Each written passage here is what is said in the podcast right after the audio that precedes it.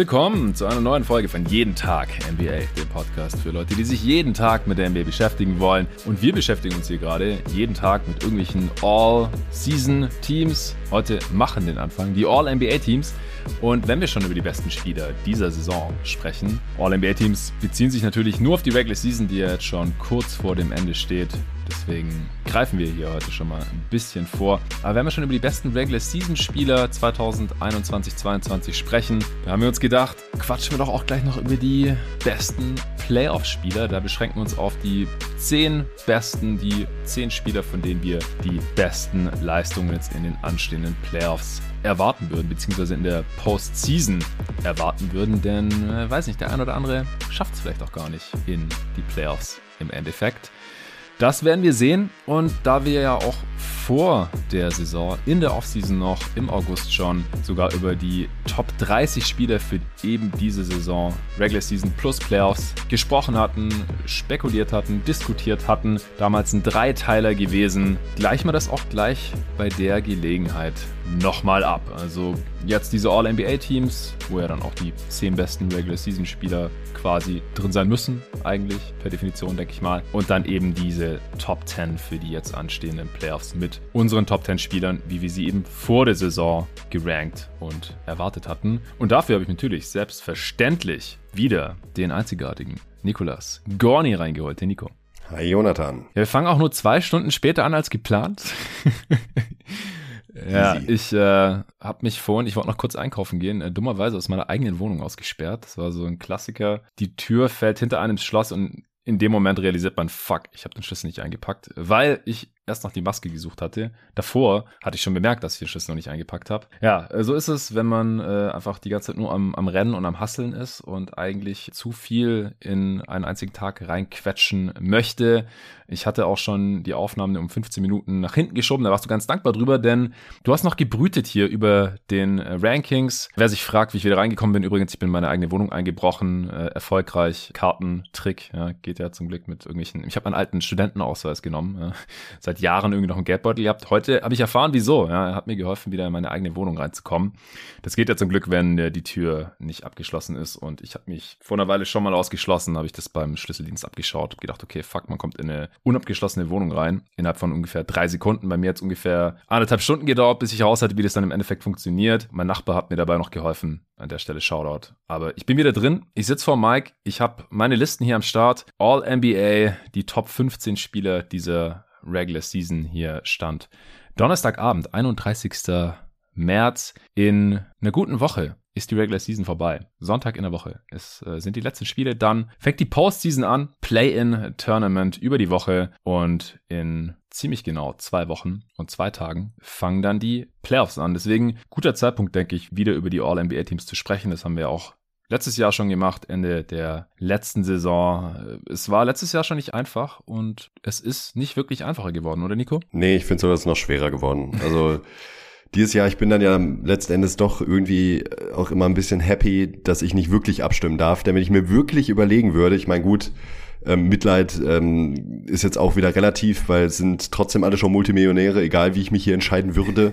Aber es ist trotzdem hart, dass ich wirklich über das Einkommen eines anderen Menschen mitentscheiden kann mit diesem, mit dieser Ballot ähm, diesem Voting. Und äh, das ganz ehrlich, also ich könnte nachts nicht mehr schlafen, weil ich überlege mir die ganze Zeit, es gibt ja wirklich so viele Spieler meiner Meinung nach dieses Jahr, wo es wirklich Haarspalterei ist, wo du auch wirklich für vielen Case machen kannst und nicht diese absolut klaren No-Brainer vielleicht. Also vielleicht gibt es eine Handvoll oder zwei oder drei oder ein. Mhm.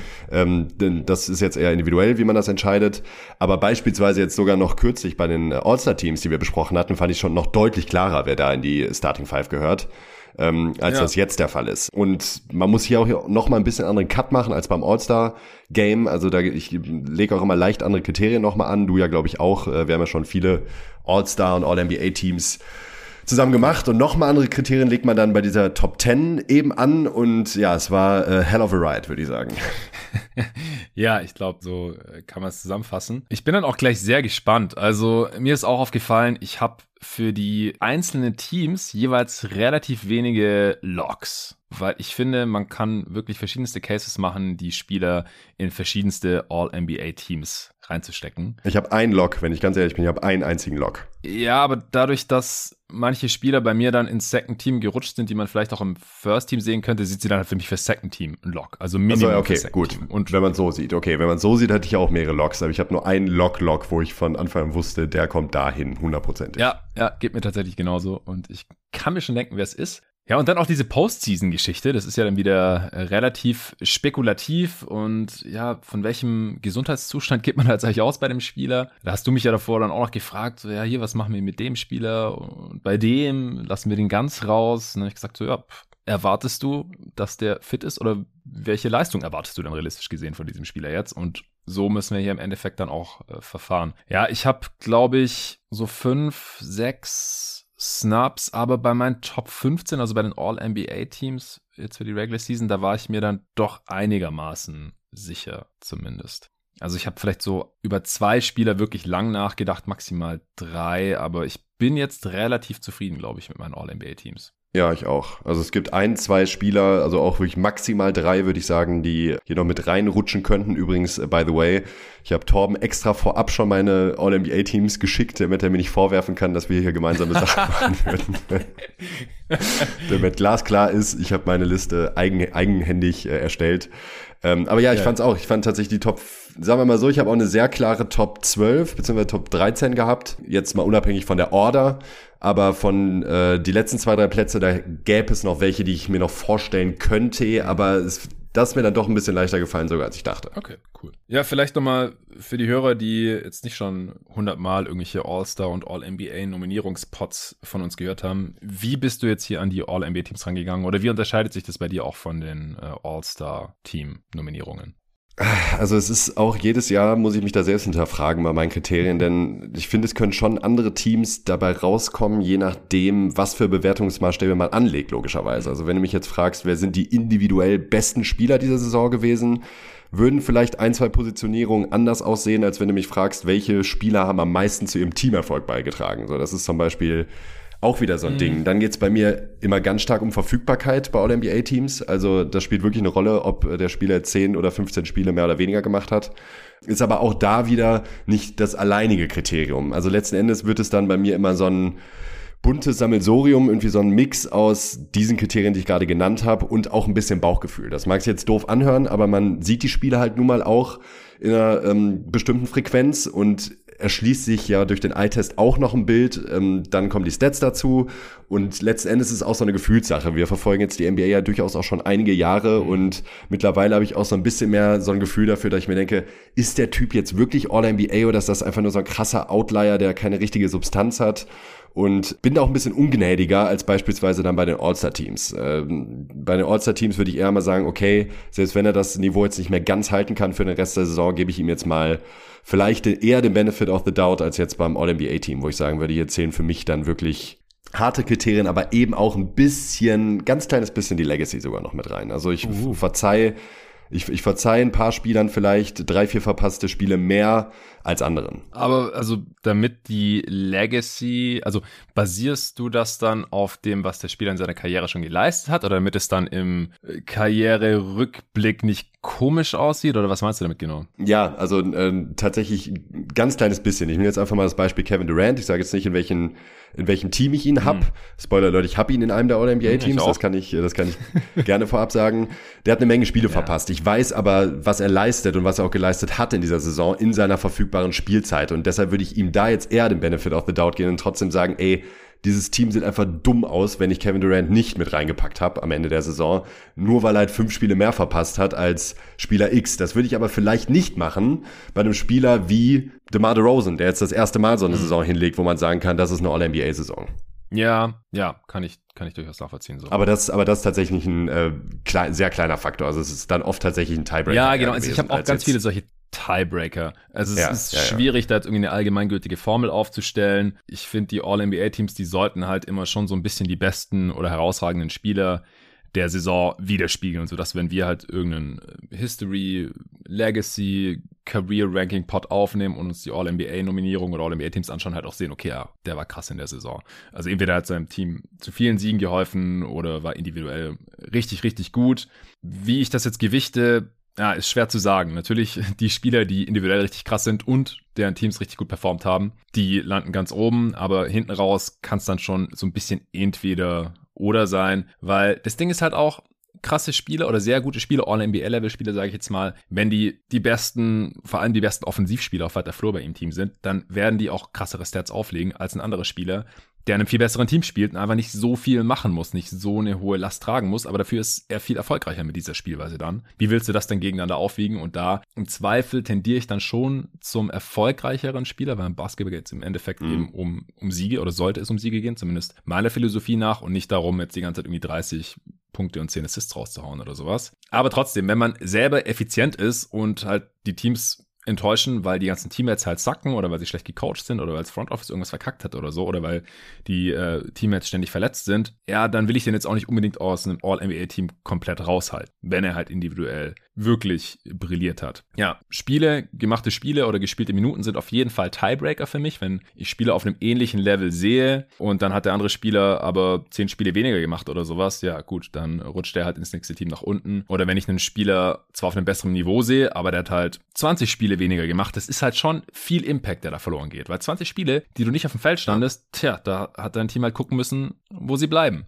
und beim anderen Spieler halt nicht. Und selbst wenn der vielleicht normal sentiert drunter wäre oder ein All-NBA-Team weiter unten, dann kann es hier halt einen Unterschied ausmachen. Und ja, wie du halt schon sagst, so in, oder wie ich es jetzt gerade auch schon nochmal erwähnt habe, in was für einem Team ist das passiert? Und da schaue ich nicht so sehr auf den Record des Teams unbedingt, sondern auch vor allem, wie das Team eben performt hat, wenn der Spieler drauf war. So, wie gut war die Offense mit diesem Spieler in einer großen offensiven Rolle? Wie gut war auch die Defense und ähm, mit wie vielen Punkten hat man den Gegner per 100 Possessions ausgescored. Also wie sieht da das äh, Plus-Minus aus ähm, mit dem Spieler auf dem Feld. Solche Sachen, das ist alles schon sehr ähnlich wie beim All-Star-Game oder wenn wir halt über die All-Stars dieser Saison sprechen. Nur, dass wir da halt noch mehr projizieren und sagen, hier, wir lassen jetzt niemals Jason Tatum hier raus oder Luka Doncic, Gott bewahre, weil wir einfach davon ausgehen müssen, dass die am Ende der Saison eine All-Star-würdige Saison gespielt haben werden. Und oh Wunder, beide sind wahrscheinlich auch bei dir heute hier irgendwie vertreten. Und Viele hatten die halt Ende Januar noch nicht mal wirklich in ihren All-Star-Teams drin. Also habe ich in Pots von amerikanischen Kollegen gehört, da wurde wirklich drüber diskutiert bei, was ich im Low-Post oder so.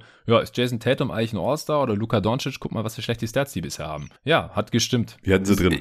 Sie, sie waren All-Stars und jetzt sind sie All-NBA-Material. Gar keine Frage. Also da muss man einfach ein bisschen projizieren, auch bei Spielern, die zu dem Zeitpunkt vielleicht 15 Spiele verpasst haben. Ja gut, wenn die halt die restliche Saison keine Spiele mehr verpassen, dann werden die wahrscheinlich sogar All-NBA-Material sein. Hatten wir letztes Jahr ja auch einige ganz, ganz seltsame Fälle, die nicht All-Star geworden sind. Wir am Ende aber auch sogar in unseren All-NBA-Teams drin hatten.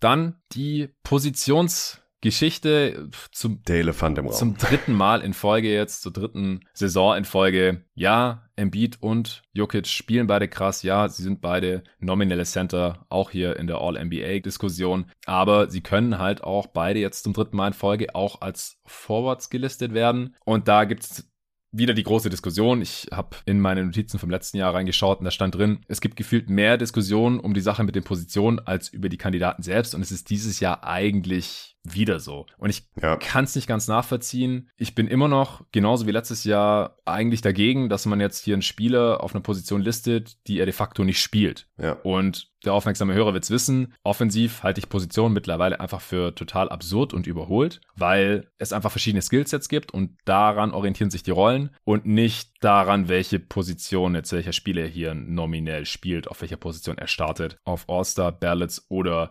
All-NBA-Ballots gelistet wird. Das ist alles irrelevant mittlerweile. Aber defensiv, da machen Positionen für mich, wenn überhaupt, halt schon noch Sinn. Und weder Embiid noch Jokic sind defensiv Forwards. Niemals im fucking nope. Leben. Okay? Also. keine, keine, Chance. Hast du es auch wieder so gemacht? Hast du keinen ja, von beiden ich, auf Forward? Ich finde es auch wirklich nach wie vor ein bisschen affig, muss ich ganz ehrlich sagen. Das, äh, das mag meine Meinung sein, keine Frage. Aber solange die NBA selbst diese Position nicht aufweicht, beziehungsweise nicht abschafft, und das tun sie ja nur so sehr halbherzig, nur weil sie Jokic als Forward und als Center listen, nimmt den keiner als Forward. Es sei denn halt, die äh, Öffentlichkeit hat sich abgesprochen, wir sagen, ey, wir nehmen alle Jokic als Forward, damit er ins First Team kommen kann. Wird nicht passieren. So, deshalb genau aus demselben Grund denke ich mir, es ist halt nur mal hart, tut mir leid, aber letzten Endes für einen MVP muss ich mich auch entscheiden. Da kann ich zwar jemand auf den zweiten oder auf den dritten Platz schieben, aber ich kann nur einen MVP wählen. Und ähm, mit den Positionen war es letzten Endes immer so. sei es irgendwann in den 2000ern, wo wir die Power Forward Problematik hatten mit Pau Gasol, Garnett, Duncan, Nowitzki, da konntest du auch immer nur zwei von ja. nehmen fürs First Team. So, ist ärgerlich, aber ist so.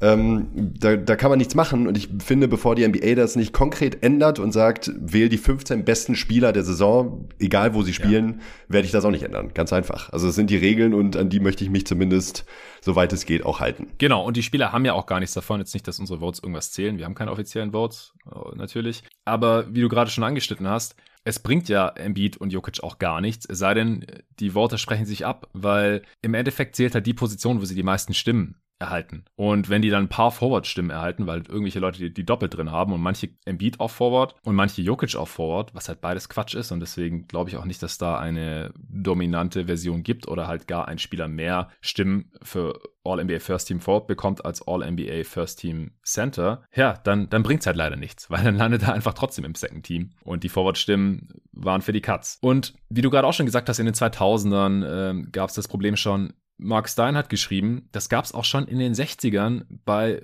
Bill Russell und Will Chamberlain. Da gab es ja, auch ja. nur ein All-NBA ja, First Team Center und dreimal ist es Russell geworden und siebenmal Chamberlain. Ja, juckt das heute noch irgendjemanden, dass Bill Russell nur dreimal All-NBA First Team Center war? Nee, keine Sau. Jeder weiß, dass Russell der erfolgreichere und effektivere im Endeffekt Basketballspieler war als Chamberlain. Und ich denke, deswegen sollte man jetzt auch nicht großartig rummachen oder halt gleich, wie du schon sagst, die Position komplett abschaffen bei sowas und einfach sagen, rankt die Top 15 oder halt dreimal fünf Spieler. Untereinander muss man die ja dann gar nicht ranken, aber halt All-NBA First Team, die fünf besten Spieler, die müssen ja eh kein Spiel zusammenspielen. Deswegen ist es dann auch scheißegal, wie es zusammenpasst, theoretisch. Und dann halt das Second Team und das Third Team und dann haben wir die Top 15 für die Regular Season. Fände ich auch ganz geil. Aber ich bezweifle so ein bisschen, dass passieren wird. Und solange es Position gibt, ja, gibt es Position, Positionen ja. und ich halte mich dann halt daran, äh, was die Spieler in der Regel äh, verteidigen. Weil wie gesagt, offensiv, ja.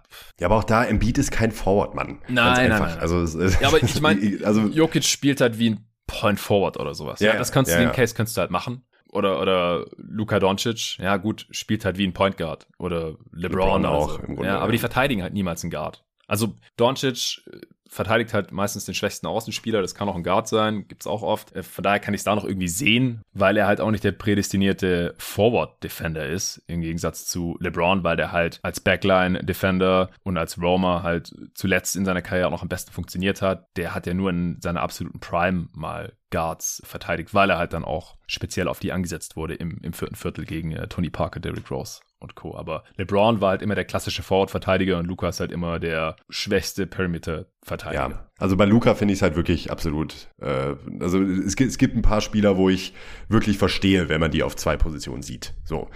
Definitiv. Curry beispielsweise ist kein Forward, aber Luca kann theoretisch ein Guard sein. So finde ich. Das ja, ja, ist genau, äh, genau. Exakt. Okay, dann äh, sind wir uns da auch einig. Und ja, bevor wir gleich unsere Teams hier äh, präsentieren, gibt's noch ganz kurz Werbung. Nachdem ich mich gesundheitsbedingt ja eine Weile nicht so besonders viel bewegen konnte, war meine sportliche Form erstmal ziemlich dahin. Die Saison mit meinem Basketballteam ist jetzt zwar durch, aber die Freiplatzsaison, Freibadsaison und überhaupt die Draußensein-Saison steht an und deswegen mache ich mich gerade wieder richtig fit. Bei unserem Wochenendtrip haben meine Freundin und ich sogar geschaut, dass das Hotel ein Gym hat und haben das genutzt, um im Rhythmus zu bleiben. So sieht's aus, Freunde. Aber Sport ist nur die halbe Miete und was Ernährung angeht, ist jeden Morgen AG1 von Athletic Greens die perfekte Ernährung für mich in meinem im Saisonendsport sehr vollgepackten Alltag. Das trinke ich jetzt schon seit über einem Jahr, wie ich heute festgestellt habe. Jeden Morgen und je länger man das durchzieht, desto mehr merkt man davon. AG1 ist ein Mix aus 75 gesunden Zutaten, dass man einfach mit Wasser vermischt. Vor dem ersten Kaffee gibt es bei mir immer erstmal AG1, egal ob ich zu Hause oder on the road bin. Klingt interessant für dich? Als Hörerin oder Hörer meines Podcasts bekommst du jetzt auf athleticgreens.com slash jeden Tag NBA wieder ein exklusives Angebot. Es ist einfach, praktisch und schmeckt auch noch. Dazu hat man direkt als allererstes morgens diverse tägliche Nährstoffbedürfnisse mit einem Löffel abgehakt. Das allein fühlt sich schon sehr geil an, aber ich bin auch noch merklich fitter als vor einem Jahr, mental und körperlich. Es hilft der Verdauung, unterstützt das Immunsystem und, mir persönlich ganz wichtig, boostet die Regeneration. Für jeden Sportler oder gesundheitsbewussten Menschen also das Geld absolut wert. Wenn du Bock auf die Morgenroutine nicht nur von meiner Wenigkeit, sondern von diversen Triathleten, Olympioniken, anderen Profisportlern, Fitness- und Gesundheitsexperten hast, dann probier's gerne einfach mal aus. Viele von uns geben täglich Geld für ungesundes Zeug oder unnötige Sachen aus. Mit AG1 kannst du dir und deinem Körper aber mal was richtig Gutes gönnen. Und ihr wisst ja, wie viel LeBron in seinen Körper investiert, also kannst du so ein bisschen in seinen Fußstapfen wandeln. Mit einem Abo bekommst du AG1 jeden Monat nach Hause geliefert. Das Abo kann jederzeit gestoppt werden und innerhalb der ersten 60 Tage gibt sogar eine komplette Geld-Zurück-Garantie. Also keinerlei Risiko. Im Moment gibt es wieder eine Aktion exklusiv für meine jeden Tag NBA Hörerinnen und Hörer auf athleticgreens.com slash jeden Tag NBA erhältst du kostenlos einen Jahresvorrat an Vitamin D3 und fünf Travel Packs das sind so kleine vorrationierte Packungen für unterwegs zu deinem AG1-Abo dazu. Also nochmal athleticgreens.com slash jeden Tag NBA und den Link findest du selbstverständlich wie immer auch in der Beschreibung dieses Podcasts. So, das war's auch schon. Und ich würde sagen, wir arbeiten uns vom First Team zum Third Team und äh, zu den Snaps und dann, äh, wie gesagt, zu unserer Postseason Top 10. Ich bin mir sicher, das wird ein ganz kurzer und knackiger Pod. Wir haben ja auch beide unseren einzigen Lock im First Team und der wäre Nico bei dir? Das ist bei mir ganz klar Janis. Ja, bei mir auch.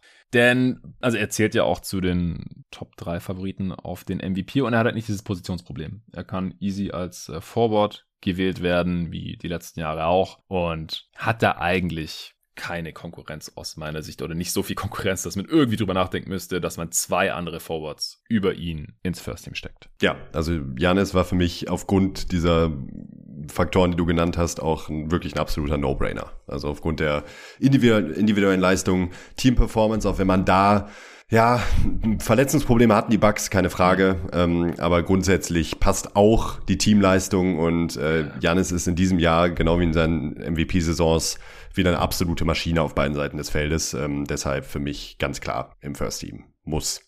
Ja, er kriegt irgendwie nicht so den Hype und ich werde das nächste Woche auch mit Arne nochmal natürlich auseinandernehmen, wenn wir unseren jeden Tag NBA MVP Award diskutieren und letztlich auch präsentieren, jeder seine Wahl präsentieren wird. Aber Janis bekommt irgendwie nicht so den MVP-Hype, was ich nicht ganz verstehen kann, denn bei den bisherigen Awards-Updates, da habe ich immer nicht so einen Riesenunterschied gesehen jetzt zu Jokic oder Embiid. Ich hatte ihn in der vorletzten Ausgabe auf eins, jetzt in der letzten hatte ich ihn auf zwei hinter Jokic, aber vor Embiid und ja, ich weiß nicht, in den Medien wird das die ganze Zeit halt irgendwie wieder zu so einem Duell zwischen Jokic und Embiid hochstilisiert und ich verstehe nicht ganz warum. Nee, ich auch nicht. Janis hat 62 Spiele gemacht, stand heute und die Teams haben im Schnitt noch so fünf Spiele circa zu spielen und das ist kein Faktor. Für nee, ist kein also, Faktor über 2000 Minuten, knapp nee. 30 Punkte pro Spiel, also kratzt hier auch an der Topscorer Krone 29,9 um genau zu sein. Der Topscorer stand heute zu dem kommen wir nachher noch. Der 30,1 stand jetzt. Janis hat über 9 Rebounds, knapp 6 Assists, 124er Offensivrating, 63% True Shooting und halt eine abartige Defense. Er ist bei ja. mir auch im Defensive Player of the Year Rennen mit dabei, ohne das jetzt schon spoilern zu wollen. Mit ihm auf dem Feld haben die Bucks ein 118er Offensivrating, was äh, sehr, sehr stark ist. Ist jetzt nicht ganz die Elite hier unter allen Kandidaten, aber halt direkt danach. Also zum Beispiel die Nuggets mit Jokic haben 118,1. Das ist quasi identisch. Die Defense mit Janis auf dem Feld ist nicht elitär, sie ist okay. 109,9 ist zumindest überdurchschnittlich. Da sind die Bucks dieses Jahr einfach nicht, nicht ganz so knackig. Da fehlt halt natürlich auch Brook Lopez und unterm Strich äh, ist, ist es einfach mehr als genug. Er ist ein MVP-Kandidat, er hat keine Konkurrenz hier und deswegen ganz klar im First Team. Ja. Dann kommen wir doch direkt äh, zur ja, interessantesten Frage hier vielleicht. Wen hast du als All-NBA First Team Center jetzt letztendlich genommen? Ja, ähm, es ist auch hier äh, Haarspalterei, hm. absolut. Und das muss ich vorab auch wirklich sagen. Ich habe da keine starke Meinung. Also ähm, ich würde mich vom Gegenteil wahrscheinlich überzeugen lassen. Äh, es ist mir super schwer gefallen. Ich habe immer wieder hin und her überlegt und habe mich dann für Rudi Gobert, nein, Rudi Gobert nicht entschieden, sondern für äh, Jokic. Ja, okay, ich auch. Und übrigens, ich passe hier meine Picks auch nicht an dich an. Ich habe die vorher Luca zukommen lassen, der uns übrigens hier auch ähm, die Tabellen mit den Stats aktualisiert hat. Äh, Shoutout an dieser Stelle, vielen Dank dafür. Das äh, nimmt mir auf jeden Fall, keine Ahnung, so ein, zwei Stunden Arbeit ab, die ich dann heute in Überlegungen stecken konnte, anstatt einfach nur Stats äh, zusammentragen. Die ganzen totalen Zahlen, auch das Offensivrating für Shooting ist alles von Basketball Reference und die ganzen äh, Teamwerte, Offense, Defense, On-Off, äh, Plus, Minus und so ist alles von Clean the Glass. Das heißt, da ist die Garbage Time rausgefiltert und ansonsten muss ich hier die ganze ganze Zeit irgendwie wild hin und her klicken, rumscrollen und so. Das ist nicht so geil bei der Aufnahme. Oder halt alles vorher in eine Tabelle übertragen. Und das hat heute der äh, Luca für uns übernommen, freundlicherweise. Zurück zum Thema. Ich habe mich auch für Jokic entschieden. Hier gibt's verschiedene Tiebreaker. Jokic hat sieben Spiele mehr gemacht, stand jetzt. Das ist halt mhm. schon nicht wenig. Ja, also in den sieben Spielen hatten die Nuggets eine deutlich höhere Gewinnchance, als wenn Jokic sieben Spiele weniger gemacht hätte, so viele wie Embiid eben. Jokic wird am Ende über 70 Spiele gemacht haben, Embiid hat jetzt gerade 62. Es sind halt auch 250 Minuten mehr. Ja, Embiid scored mehr und ich glaube, wir sind uns einig, dass Embiid einfach dann automatisch der Second Team Center ist, korrekt? Ja. Embiid scored mehr, 3,6 Punkte mehr, 29,9. Auch er könnte noch Topscorer werden. Also genauso viele Punkte pro Spiel wie Janis. Jokic 26,3. Jokic 13,5 Rebounds ungefähr, Embiid zwei weniger. Jokic 8 Assists, Embiid ungefähr halb so viele. 4,3 hat er sich auch gesteigert, aber ist einfach nicht der, der Playmaker, der Jokic ist. Also nee. wer ist das schon? Jokic ist, ist der bessere Offensivspieler. Ja. Embiid ist extrem dominant, scored auch mehr, ist der bessere Scorer, aber Jokic kann halt eine Offense dann doch noch mal ein bisschen krass auf ein anderes Level heben, finde ich. Ja, und diese, also diese Effizienzwerte dabei, das ist einfach nur wie, wirklich wie aus einem fucking Videospiel. Ja. Ich gucke mir das jedes Mal wieder an, das haben wir letztes Jahr schon gemacht. Ähm, wo, wo ich mich da schon gefragt hatte, what the hell? Also ich meine, guckt sich das an, guckt sich die Nuggets an, guckt sich das Team der Nuggets an und guckt sich dann Spiel der Nuggets an und fragt sich eigentlich, was passiert da eigentlich mhm. die ganze Zeit? Wie macht dieser Typ das? So, das ist über eine ganze Saison gesehen ähm, ähnlich krass eigentlich wie letztes Jahr. So, so weit entfernt war letztes Jahr jetzt eigentlich auch nicht von, den, von der Leistung, die er dieses, die dieses Jahr zeigt. Für mich, muss ich aber auch ehrlich sagen, ist allein der Fakt, dass er das so bestätigen konnte, was er letztes Jahr in seiner MVP-Saison ähm, gemacht hat, auch nochmal ein Faktor gewesen, wo ich mir dachte, ey, dieser Typ ist offensiv jetzt schon absoluter Alltime-Spieler. Ja. Und das ist, ähm, ja, dann für mich letzten Endes auch nochmal einen kleinen Punkt gegeben. Man mag jetzt ähm, streiten und diskutieren können, hat Jokic jetzt die besseren oder schlechteren Mitspieler? Ich würde in der Summe sagen, sie sind schlechter, die, äh, die, die Nuggets-Mitspieler, ja. als sie es als von Embiid sind. Und ich, ich finde stellenweise auch gar nicht so schlau, die beiden zu vergleichen, weil es auch einfach äh, gänzlich andere Spielertypen sind. Sie haben, also, sie haben zwar beide die Rolle des primären Scorers erstmal inne, okay. Aber wie du eben schon gesagt hast, Jokic ist ein ganz anderer Playmaker als, als Embiid. Und Embiid bei den Nuggets, beziehungsweise die Nuggets mit Embiid, würden auch ganz anders aussehen als die ähm, Sixers mit Jokic. Also ich finde wirklich vom rein spielerischen her kann man die beiden eigentlich gar nicht so richtig vergleichen, auch wenn sie eben nominell Center sind. Ja, ja.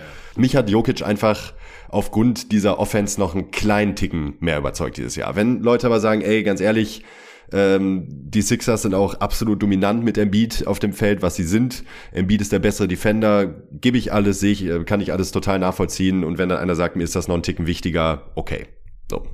Ja, ich halte Embiid auch für den besseren Playoff-Spieler, wenn man das so sagen kann. Da kommen wir später noch zu, das spoiler ich jetzt einfach schon mal. Aber das tut hier nicht zur Sache. Hier geht es um die Leistung in der Regular Season. Und bitte, bitte, bleibt mir weg damit, dass die Sixers auf drei im Osten sind und die Nuggets nur auf fünf im Westen oder irgend so ein Quatsch. Oder wenn, wenn sich das noch um ein, zwei Spots verschieben sollte, ist mir scheißegal. Die Nuggets haben 46 Siege, 31 Niederlagen und die Sixers haben auch 46 Siege und 29 Niederlagen.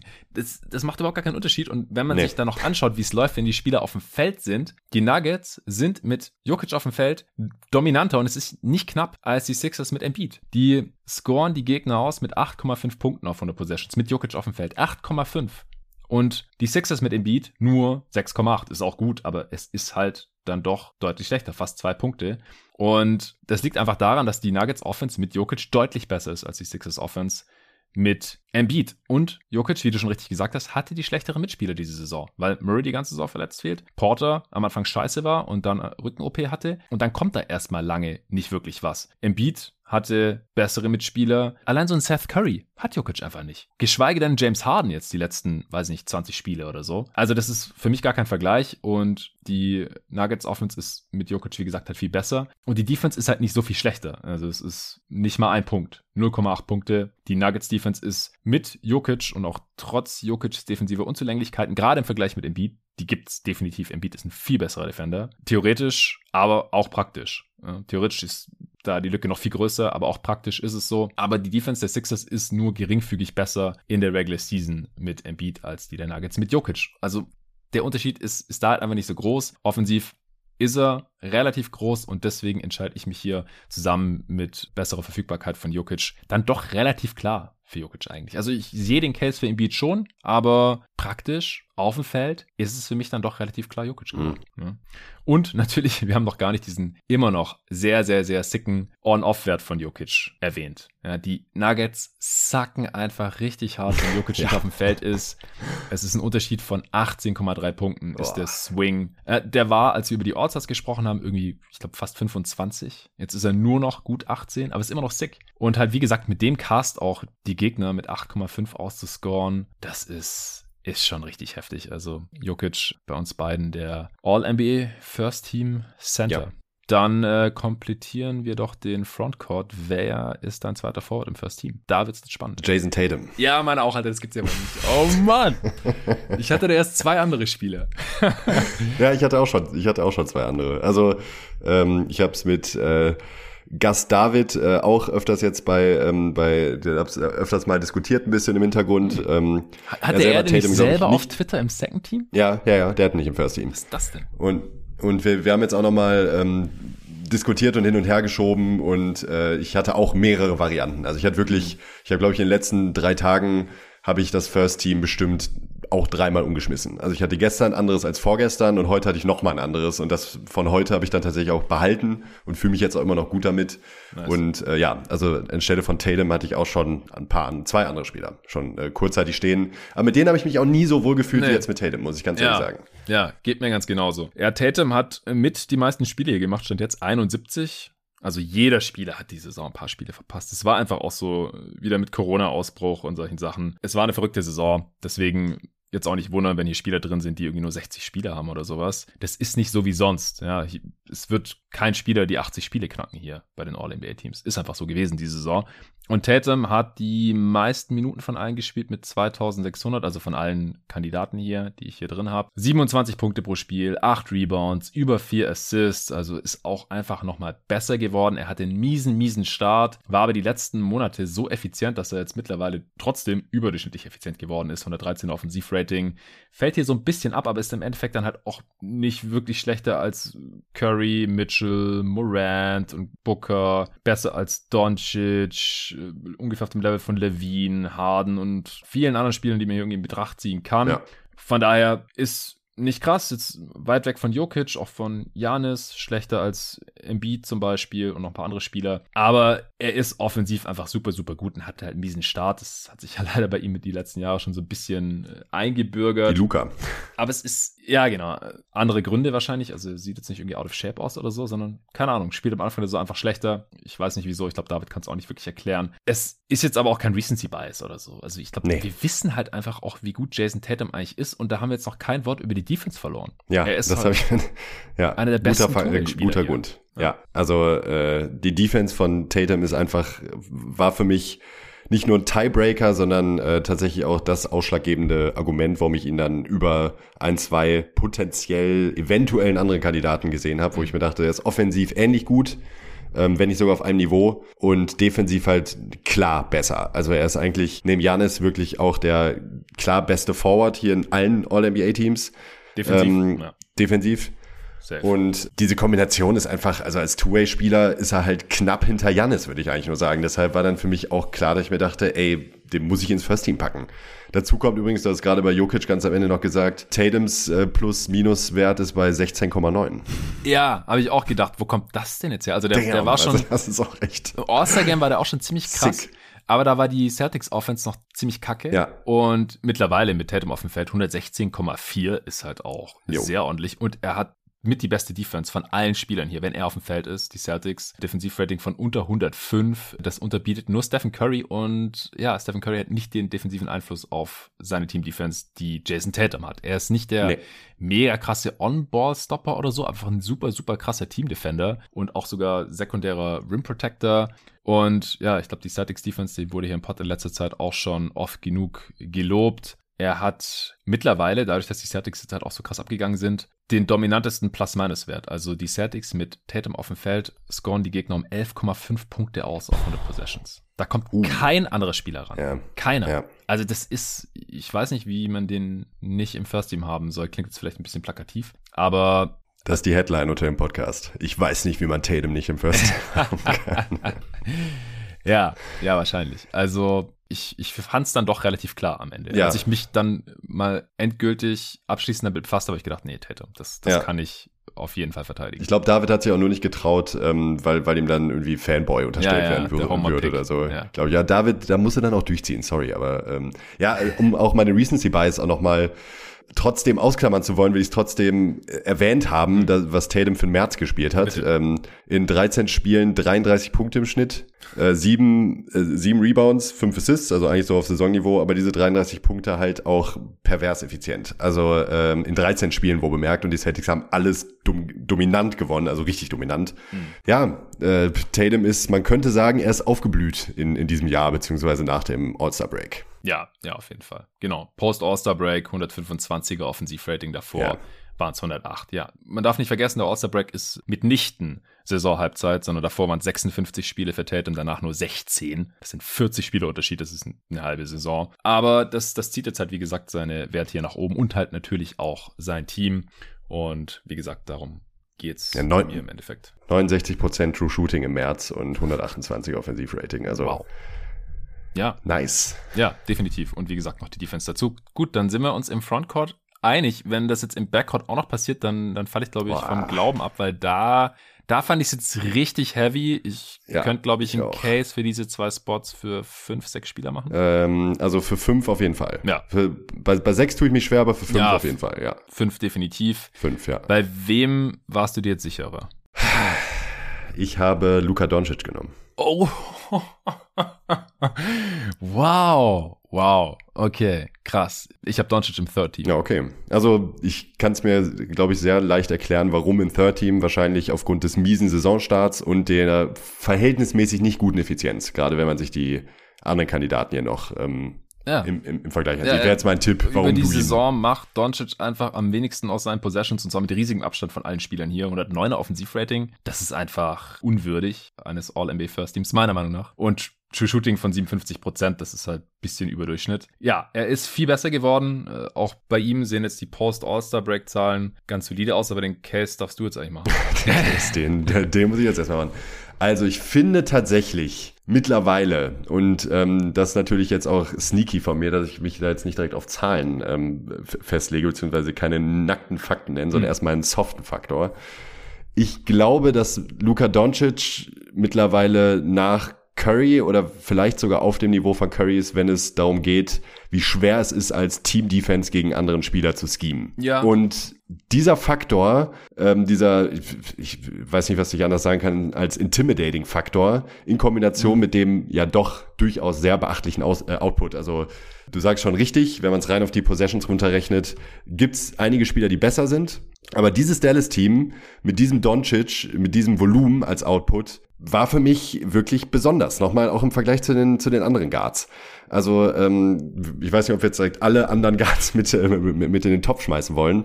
Ich glaube, dass das, was Doncic gezeigt hat in diesem Jahr, ähm, ja, er hätte ein bisschen effizienter sein müssen, eigentlich. Ich, mir, ich muss auch gestehen, mir wäre es deutlich leichter gefallen, wenn er wenigstens so ein 112er oder, oder 113 Offensivrating Ja. gehabt hätte. So, das äh, hätte es mir schon deutlich leichter gemacht. Aber ich habe da ein Auge zugedrückt, denn ich fand Doncic in dieser Saison jetzt gerade zum Ende nochmal, es sind ja auch noch ein paar Spiele, das ähm, habe ich mir tatsächlich auch bei, ähm, auch wenn die jetzt natürlich nicht mehr absolut ausschlaggebend sind, bei einem Spieler sind sie für mich aber tatsächlich sogar ein bisschen ausschlaggebend, weil er vielleicht sonst die, eventuell so die Playoffs verpasst und das wäre für mich schon ein Faktor nochmal gewesen. LeBron ist das natürlich in dem Fall. Mm, ja. Aber ja, du merkst, ich, ich höre mich ein bisschen schwimmend an bei Luca. Fand ich aber eigentlich gar nicht. Ich habe mich da gar nicht so schwer getan, denn ich fand diese Kombination aus Volumen, Output, diesem Dallas-Team, wo bemerkt auch, dass ich einfach echt nicht gut finde, dass sowas von dermaßen zusammenbrechen würde ohne Luca. Und ja, da könntest du mir jetzt natürlich die Zahlen vorwerfen. Auf jeden, aber ohne Luca sind sie ja gar nicht so schlecht. Nee. Aber kann mir keiner erzählen, tut mir leid. Also es gibt, klar, es gibt On-Off-Geschichten, aber dieses Mav-Team, ähm, dieses Mavs-Team ist ohne Luca absolut gar nichts. Ähm, das, dasselbe würde ich bei Morant übrigens auch anfügen. Nur, also nur weil die On-Off-Werte nicht so prickelnd sind, ist auch dieses Memphis-Team nichts ohne Morant. Was kann Morant dafür, dass die Grizzlies gut sind? Die Mavs wiederum sind halt nicht so gut, meiner Meinung nach. Also der Supporting Cast der Mavs ist deutlich schlechter als der von den Grizzlies, Ja. meiner Meinung nach. Für mich gar kein Vergleich. Und dass Luca trotzdem diesen Output liefert, ähm, hat mich letzten Endes beeindruckt. Und ich glaube, dass wir, wir werden über ihn nochmal sprechen, ähm, ganz am Ende dieses Podcasts. Er hat mir mit, mittlerweile hat er mir doch nochmal gezeigt, dass ich ihn ein bisschen unterschätzt habe zum Saisonbeginn, weil er ja auch wirklich schlecht gespielt hat, also für seine Verhältnisse, das muss man sagen. Und so ein bisschen belohne ich ihn jetzt vielleicht auch dafür, dass er so krass angezogen hat und die Mavs ja auch wirklich auf einen Erfolgskurs gehievt hat. Ja, ja, für die Playoffs habe ich ihn deutlich weiter oben als für die Regular Season, aber ich kann es einfach nicht unterschlagen, wie mies der die ersten zweieinhalb Monate oder so war. Also war ja, wenn es wirklich nur nach der Leistung zu dem Zeitpunkt gegangen wäre, dann wäre es ja gerechtfertigt gewesen, ihn nicht als All-Star zu haben. Der hatte ein Offensivrating von 100 oder sowas. Das war ja, da haben wir auch sogar diskutiert noch. Ja. ja. Haben ihn ja beide genommen, weil klar war, dass er nicht so weiterspielen würde. Ja. Also dafür Ja. ist er einfach zu gut und, und auch zu smart und hat er auch verstanden, ey, ich muss irgendwie ein bisschen fit werden. Aber er hat einfach schon richtig viele Spiele verpasst diese Saison. Also das ist kein Argument gegen ihn. Er stand heute, hat er 59 Spiele gemacht. Also er wird äh, am Ende ja, maximal 20 Spiele verpasst haben oder sowas.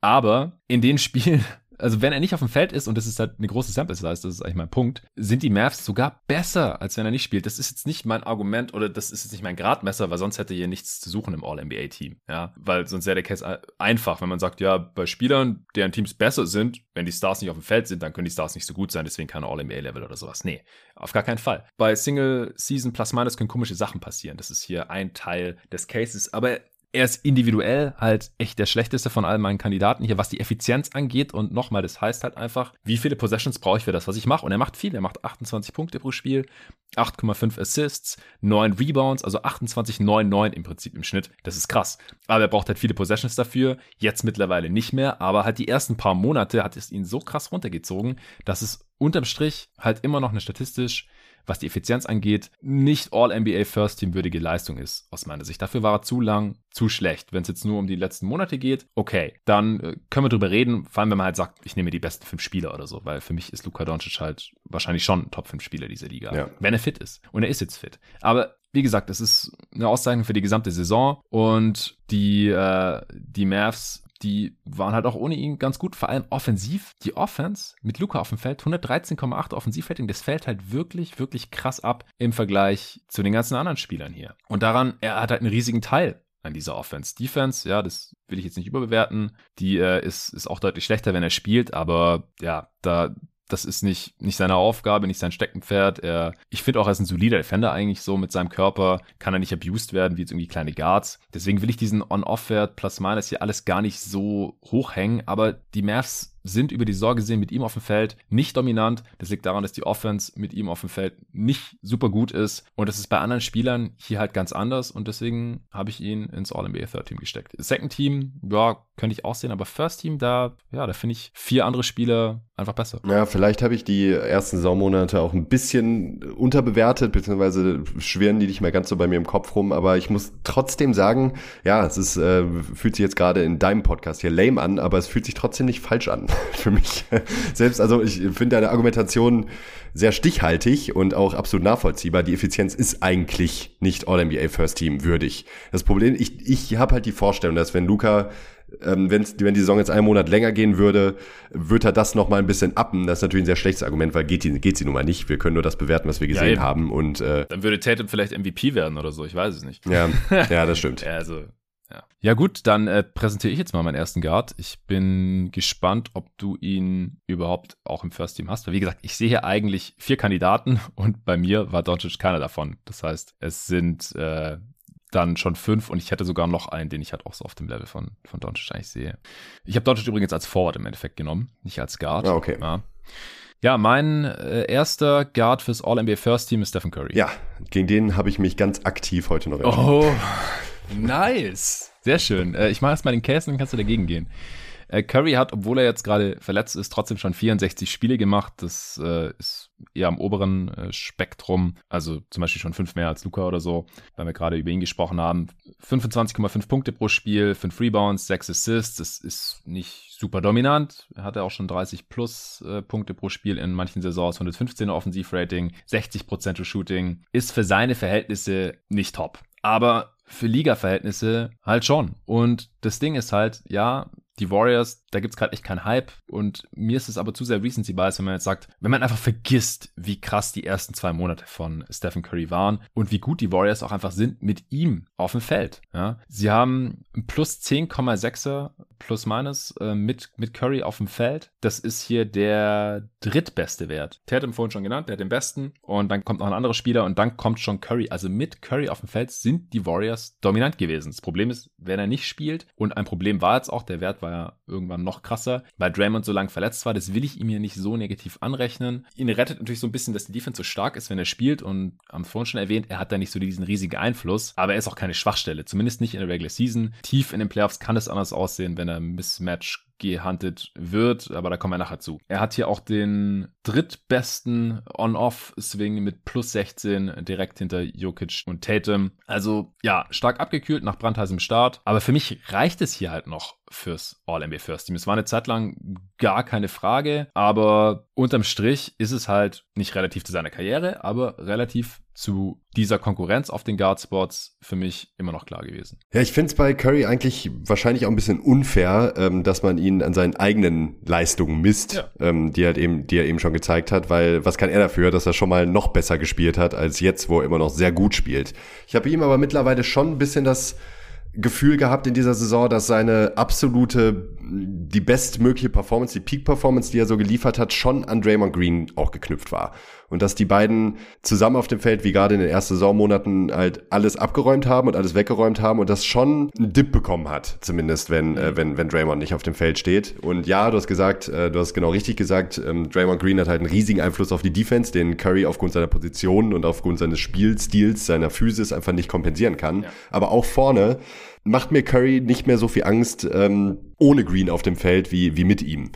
Und ich finde halt, also ja, der, der Output ist mir dann in Kombination mit dieser sehr guten Effizienz, also gar keine Frage, 60% äh, True Shooting und 115er O-Rating ist immer noch sehr gut und auch besser als Doncic besser beispielsweise. Als Tatum sogar den wir vorhin so gefeiert haben. Aber der Output insgesamt, also das Volumen ist halt auch nicht mehr so hoch, wenn man, wenn man dann ehrlich ist. Also ja, er ist sehr effizient, er scoret diese Punkte sehr, sehr effizient, aber halt auch nicht mehr so übereffizient, wie er, wie er, wie er schon gemacht hat und dann trotzdem noch, also er hatte halt sowohl Volumen als auch Effizienz, war bei ihm beides halt schon mal deutlich höher. Ja, aber die Warriors sind zum Beispiel deutlich besser mit Curry auf dem Feld als die Mavs mit Doncic auf dem Feld. So, das, das hat für mich auch einen Unterschied gemacht. Ja, die Mavs haben jetzt die Warriors gerade überholt in den Standings, aber das ich gucke dann halt lieber drauf, wie die Teams mit diesen Dudes auf dem Feld tatsächlich auch performen performen. Nur darauf haben sie wirklich einen richtig großen Einfluss. Wenn mhm. sie nicht spielen, ja, können sie nicht so viel dafür, wie was die Teammates dann halt veranstalten. Und dann ist es mir auch egal, wenn Curry paar Punkte weniger macht als Doncic, wenn er dann auch noch effizienter ist. Zum Beispiel jetzt im direkten Vergleich mit Doncic. Und er ist halt individuell, statistisch gesehen, auch auf demselben Niveau mit den anderen Dudes, die ich hier noch in Betracht gezogen habe. Und wie gesagt, vom Teamerfolg her passt für mich halt auch noch. Klar, wir sind Besseres gewohnt von Curry, aber fände ich halt unfair, ihn daran zu messen, anstatt mit der Konkurrenz. Ja, ist es auch. Das bei LeBron genau selber. Ja. Das kann LeBron dafür, dass er halt einer der besten Spieler aller Zeiten ist und äh,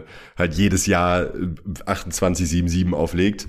Ähm, nur weil das halt vielleicht noch mal ein bisschen effizienter gemacht hat, kann man ihm das ja wirklich nicht anlassen. Das, das ist schon richtig bei Curry. Aber ähm, ich finde, also auch da, ich weiß, es klingt doof, dass ich jetzt so direkt anfange mit den diskutablen Spielern, aber ähm, ich habe einige Warrior-Spiele gesehen dieses Jahr und ich, das ist nicht mehr, also das ist nicht auf diesem ganz hohen, das ist für mich so ein 90-prozentiger Curry, würde ich sagen, oder von, von mir aus 85-prozentiger. Und ich finde halt nicht, dass der klar besser ist als zwei, drei andere Guards in dieser Saison wohl bemerkt. Ne? Playoffs mhm. ist jetzt auch wieder eine andere, andere Sache.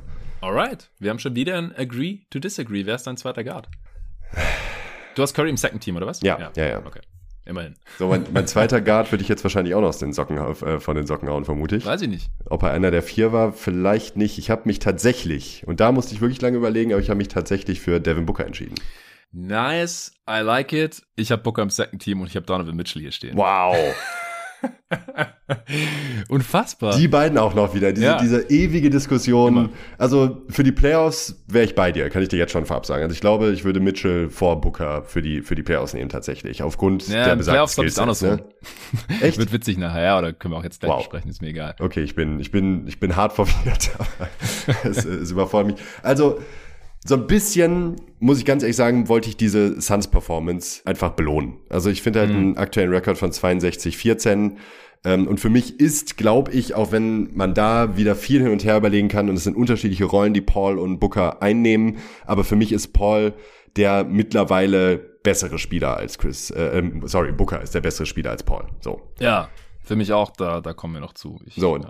und aufgrund dessen habe ich mir dann gedacht, ähm, ich nehme Booker ins First Team. Er ist der mhm. beste Scorer des Teams. Ja, ich mag's auch. Ich, ich mag die Entscheidung. Ich habe auch drüber nachgedacht. Vielleicht habe ich jetzt hier wieder diesen David Angst vor dem offensichtlichen Homer-Pick-Effekt oder sowas. Aber ich, ich ja, kann einen Case für Mitchell machen, sonst hätte ich ihn hier nicht. Also ich, ich brauche halt tatsächlich, das ist, habe ich letztes Mal nochmal festgestellt, ich brauche auch wirklich lange, damit mich Spieler, ähm, von denen ich ein bestimmtes Bild hatte, wirklich überzeugen. So, das war jetzt beispielsweise bei DeMar Rosen auch so dieses Jahr, der jetzt ja wirklich einen faktischen Sprung gemacht hat nochmal und äh, den ich mittlerweile auch anerkenne. So vorher habe ich mich da immer gegen gewehrt. Zach Levine ist auch ein super Beispiel in der Hinsicht, die einfach besser geworden sind. Sie hatten vorher einen Ruf, ineffizient, das war bei Rosen jetzt nicht das Problem, das waren andere Punkte. Aber ich tue mich halt schwer zu akzeptieren, dass ein Spieler jetzt wirklich was verändert hat oder wirklich wo angekommen ist. Und bei Booker habe ich diesen Sprung jetzt nochmal von einem Borderline All-NBA-Spieler zu einem ganz mhm. klaren, beziehungsweise in diesem Fall sogar First-Teamer, habe ich gesehen in diesem Jahr. Ja. Also er trifft den Dreier besser, was ihm natürlich sehr zugute kommt, ist aber vor allen Dingen deutlich besserer Verteidiger geworden, finde ich auch merklich, merklich besserer Verteidiger hat ein deutlich verbessertes Decision-Making und ist halt ein Killer in der Crunch-Time. Ja. So, und die Kombination, also er hat halt wirklich diesem Suns-Team sehr, sehr, sehr aktiv als primärer Scorer wohl bemerkt zu vielen, vielen Siegen verholfen.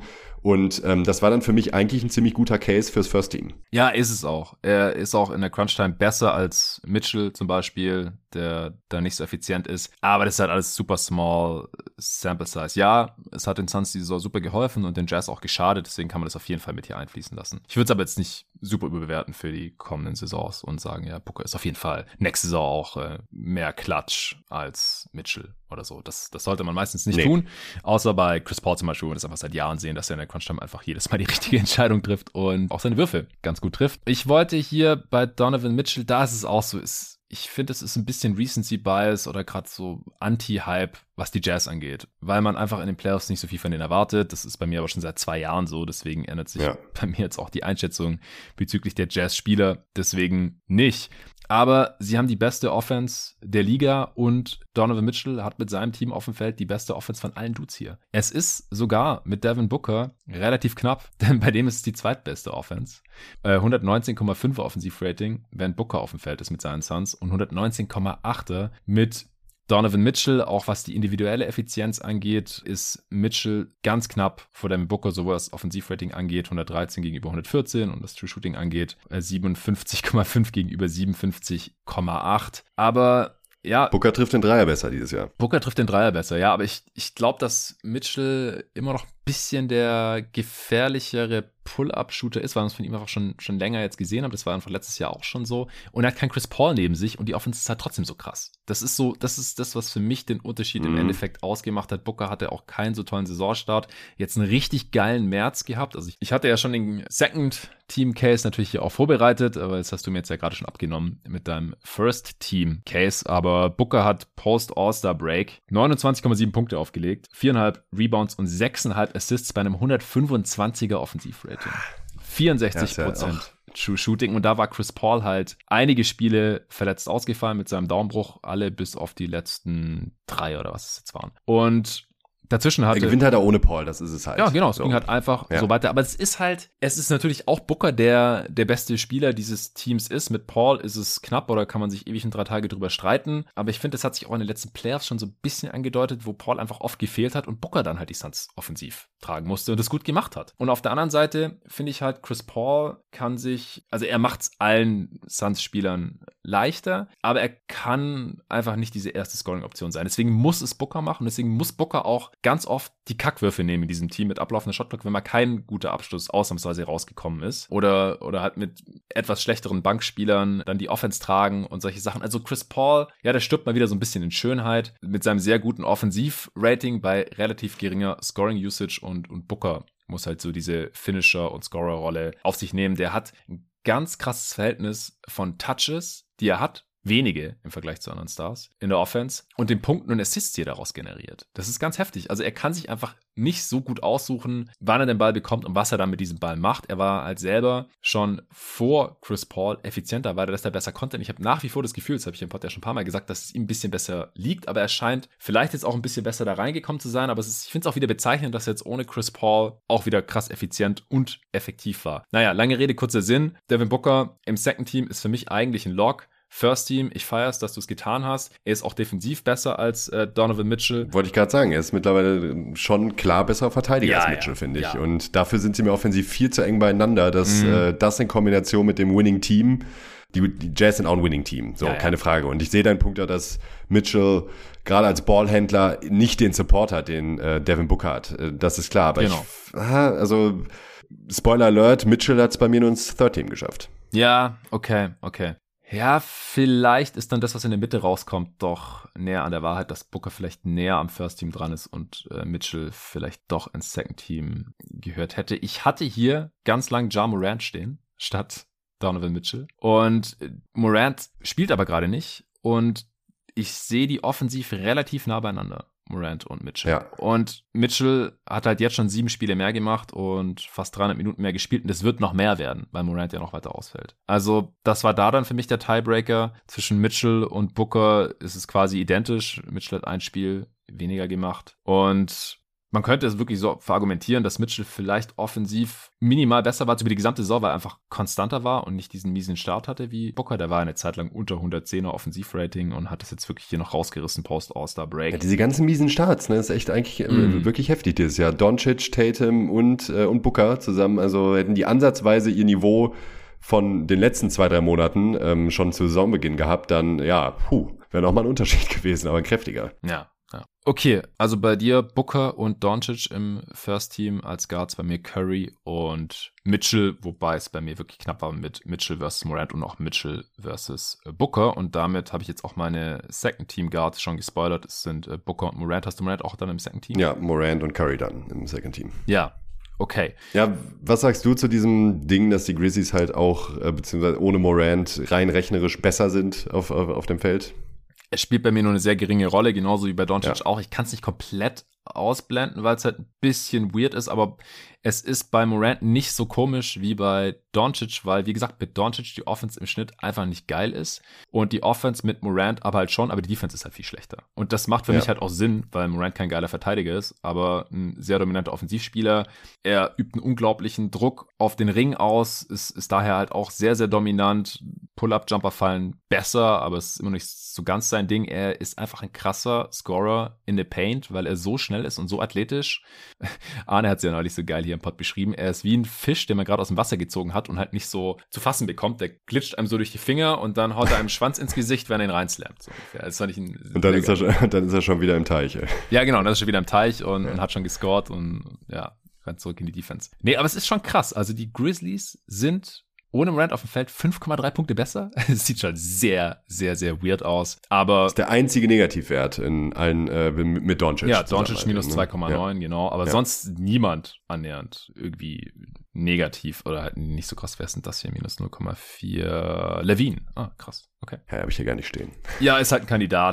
Ja, ja, Spoiler, ja. er hat es bei mir auch nicht reingeschafft. Und das kann man halt auch mit Staggering erklären, wenn, wenn halt gegen den anderen Superstar im Team gestaggert wird. Aber die Mavs und Grizzlies haben keinen anderen Superstar. Und deswegen sieht es halt ein bisschen komisch aus. Aber wie gesagt, Single Season plus minus ist für mich dann nicht der letzte Schluss. Wenn es jetzt über nee. die Karriere so aussehen würde, ja, hallo, DeMar DeRozan, da war das halt so bis zu dieser Saison, dann kann man mal drüber sprechen. So nach fünf Saisons zehn Saisons. Wieso ist dein Team immer besser, wenn du nicht auf dem Feld bist, obwohl du ein All-Star sein sollst, ja? Aber das, das, die Gefahr sehe ich hier halt überhaupt nicht. Und wie gesagt, Morant hat einen krassen Sprung gemacht. Ich hatte ihn lange im First Team und letztendlich war hier halt der, der Tiebreaker dann, dass er deutlich weniger gespielt haben wird als Curry als Mitchell und ich würde wahrscheinlich stand jetzt sogar auch noch Booker über ihn sehen. Ich habe die totalen Zahlen noch gar nicht rausgehauen. Bei den drei Dudes, wie gesagt, sehr vergleichbar. Booker mittlerweile mit fast 27 Punkten pro Spiel, Mitchell mit 26, Morant mit 27,5. Rebounding halte ich jetzt bei Guards nicht für so super relevant, aber Mitchell gut 4, Morant knapp 6, Booker 5. Assists, Mitchell 5,4, Booker 5 und Morant 6,7. Offensivrating haben sie alle zwischen 113, Booker 113, Mitchell 114 und Morant 116. True Shooting haben sie alle 57,5 für Morant und Booker und 57,8 für Mitchell. Also das wird am Ende der Saison sich alles nicht besonders viel nehmen. Und bei den Grizzlies ist es halt auch noch so, dass sie mit Morant auf dem Feld trotzdem die Gegner noch mit 4,3 Punkten ausscoren auf 100 Possessions. Das ist nicht so dominant wie die Jazz mit Mitchell auf dem Feld 7,7 und äh, bei weitem nicht so dominant wie die Suns mit Booker auf dem Feld 10,0 ist halt der viertbeste Wert nach Tatum, Curry und Chris Paul, seinem Teammate. Also die Suns sind sowohl wenn Paul auf dem Feld ist, als auch wenn Booker auf dem Feld ist, obwohl sie gegeneinander gestaggert werden, sehr, sehr dominant. Ja, das war wirklich interessant, wie sich das in, in der Summe jetzt nochmal entwickelt hat, denn auch wenn ich gar nicht so lange zurückdenke, waren sehr lange Zeit für mich eigentlich auch Morant und Curry klare Locks fürs First Team mhm. eigentlich. Ähm, da habe ich mir auch gar keine Gedanken gemacht oder ähm, hätte nicht gedacht, dass ich das da tatsächlich noch mal das beides nicht ins First Team schaffen bei mir. Ähm, mhm. Bei Morant hätte halt wirklich seine Handvoll mehr Spiele wirklich gut getan. Also ich finde auch diese. Wie gesagt, das war der Tiebreaker, ja. Ja, Luca hat zwar auch nur drei mehr, ähm, ja, muss, muss ich fairerweise dazu sagen. Ist halt ist, ist, ist da auch sehr eng.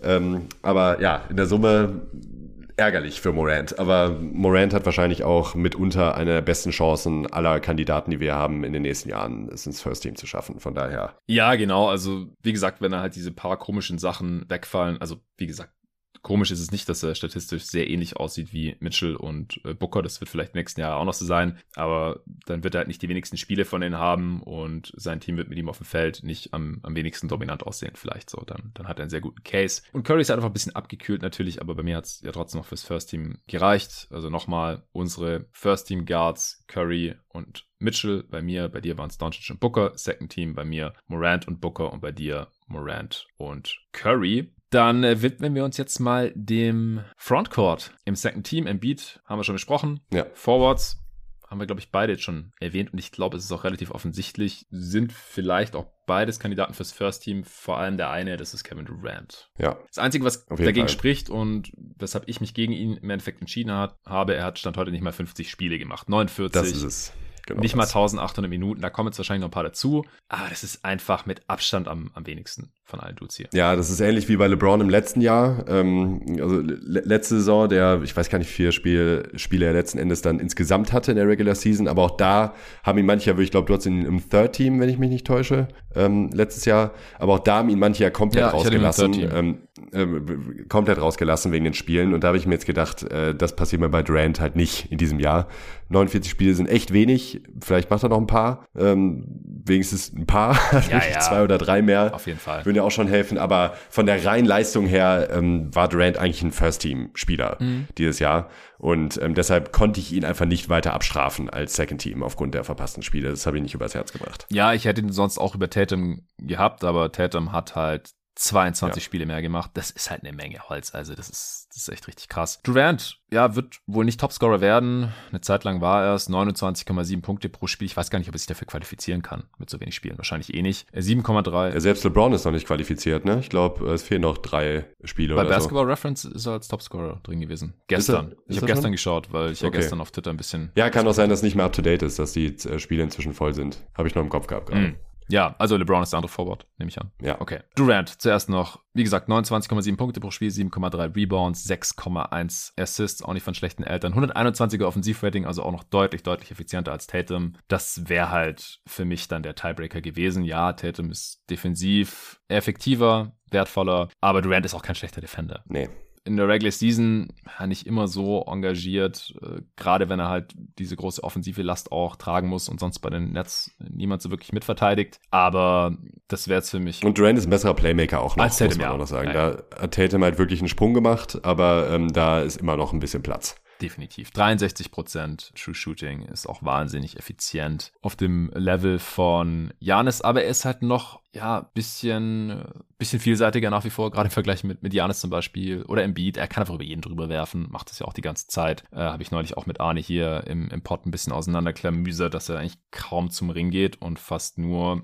aus der kurzen oder langen Midrange ballert und das halt super, super effizient. Das kann halt keine Sau verteidigen. Mit ihm auf dem Feld, die Nets auch offensiv super dominant, 118er Offensivrating. Äh, defensiv sind sie mit ihm auf dem Feld ja, immerhin durchschnittlich und viel besser, wenn er spielt, als wenn er nicht spielt immerhin. Das gibt auch einen Swing von 11,8 Punkten, was auch der fünftbeste Wert ist. Immerhin.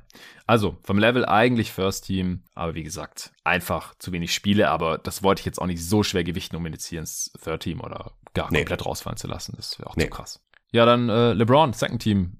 Mach doch mal den Case. Ja, wir haben die, ähm, wir, wir haben es tatsächlich geschafft. Wir sind in einer What a time to be alive, muss man eigentlich wirklich sagen. wir sind in einer Zeit angelangt, wo LeBron ein super good stats on a bad team guy oh geworden Gott. ist. Ja, stimmt.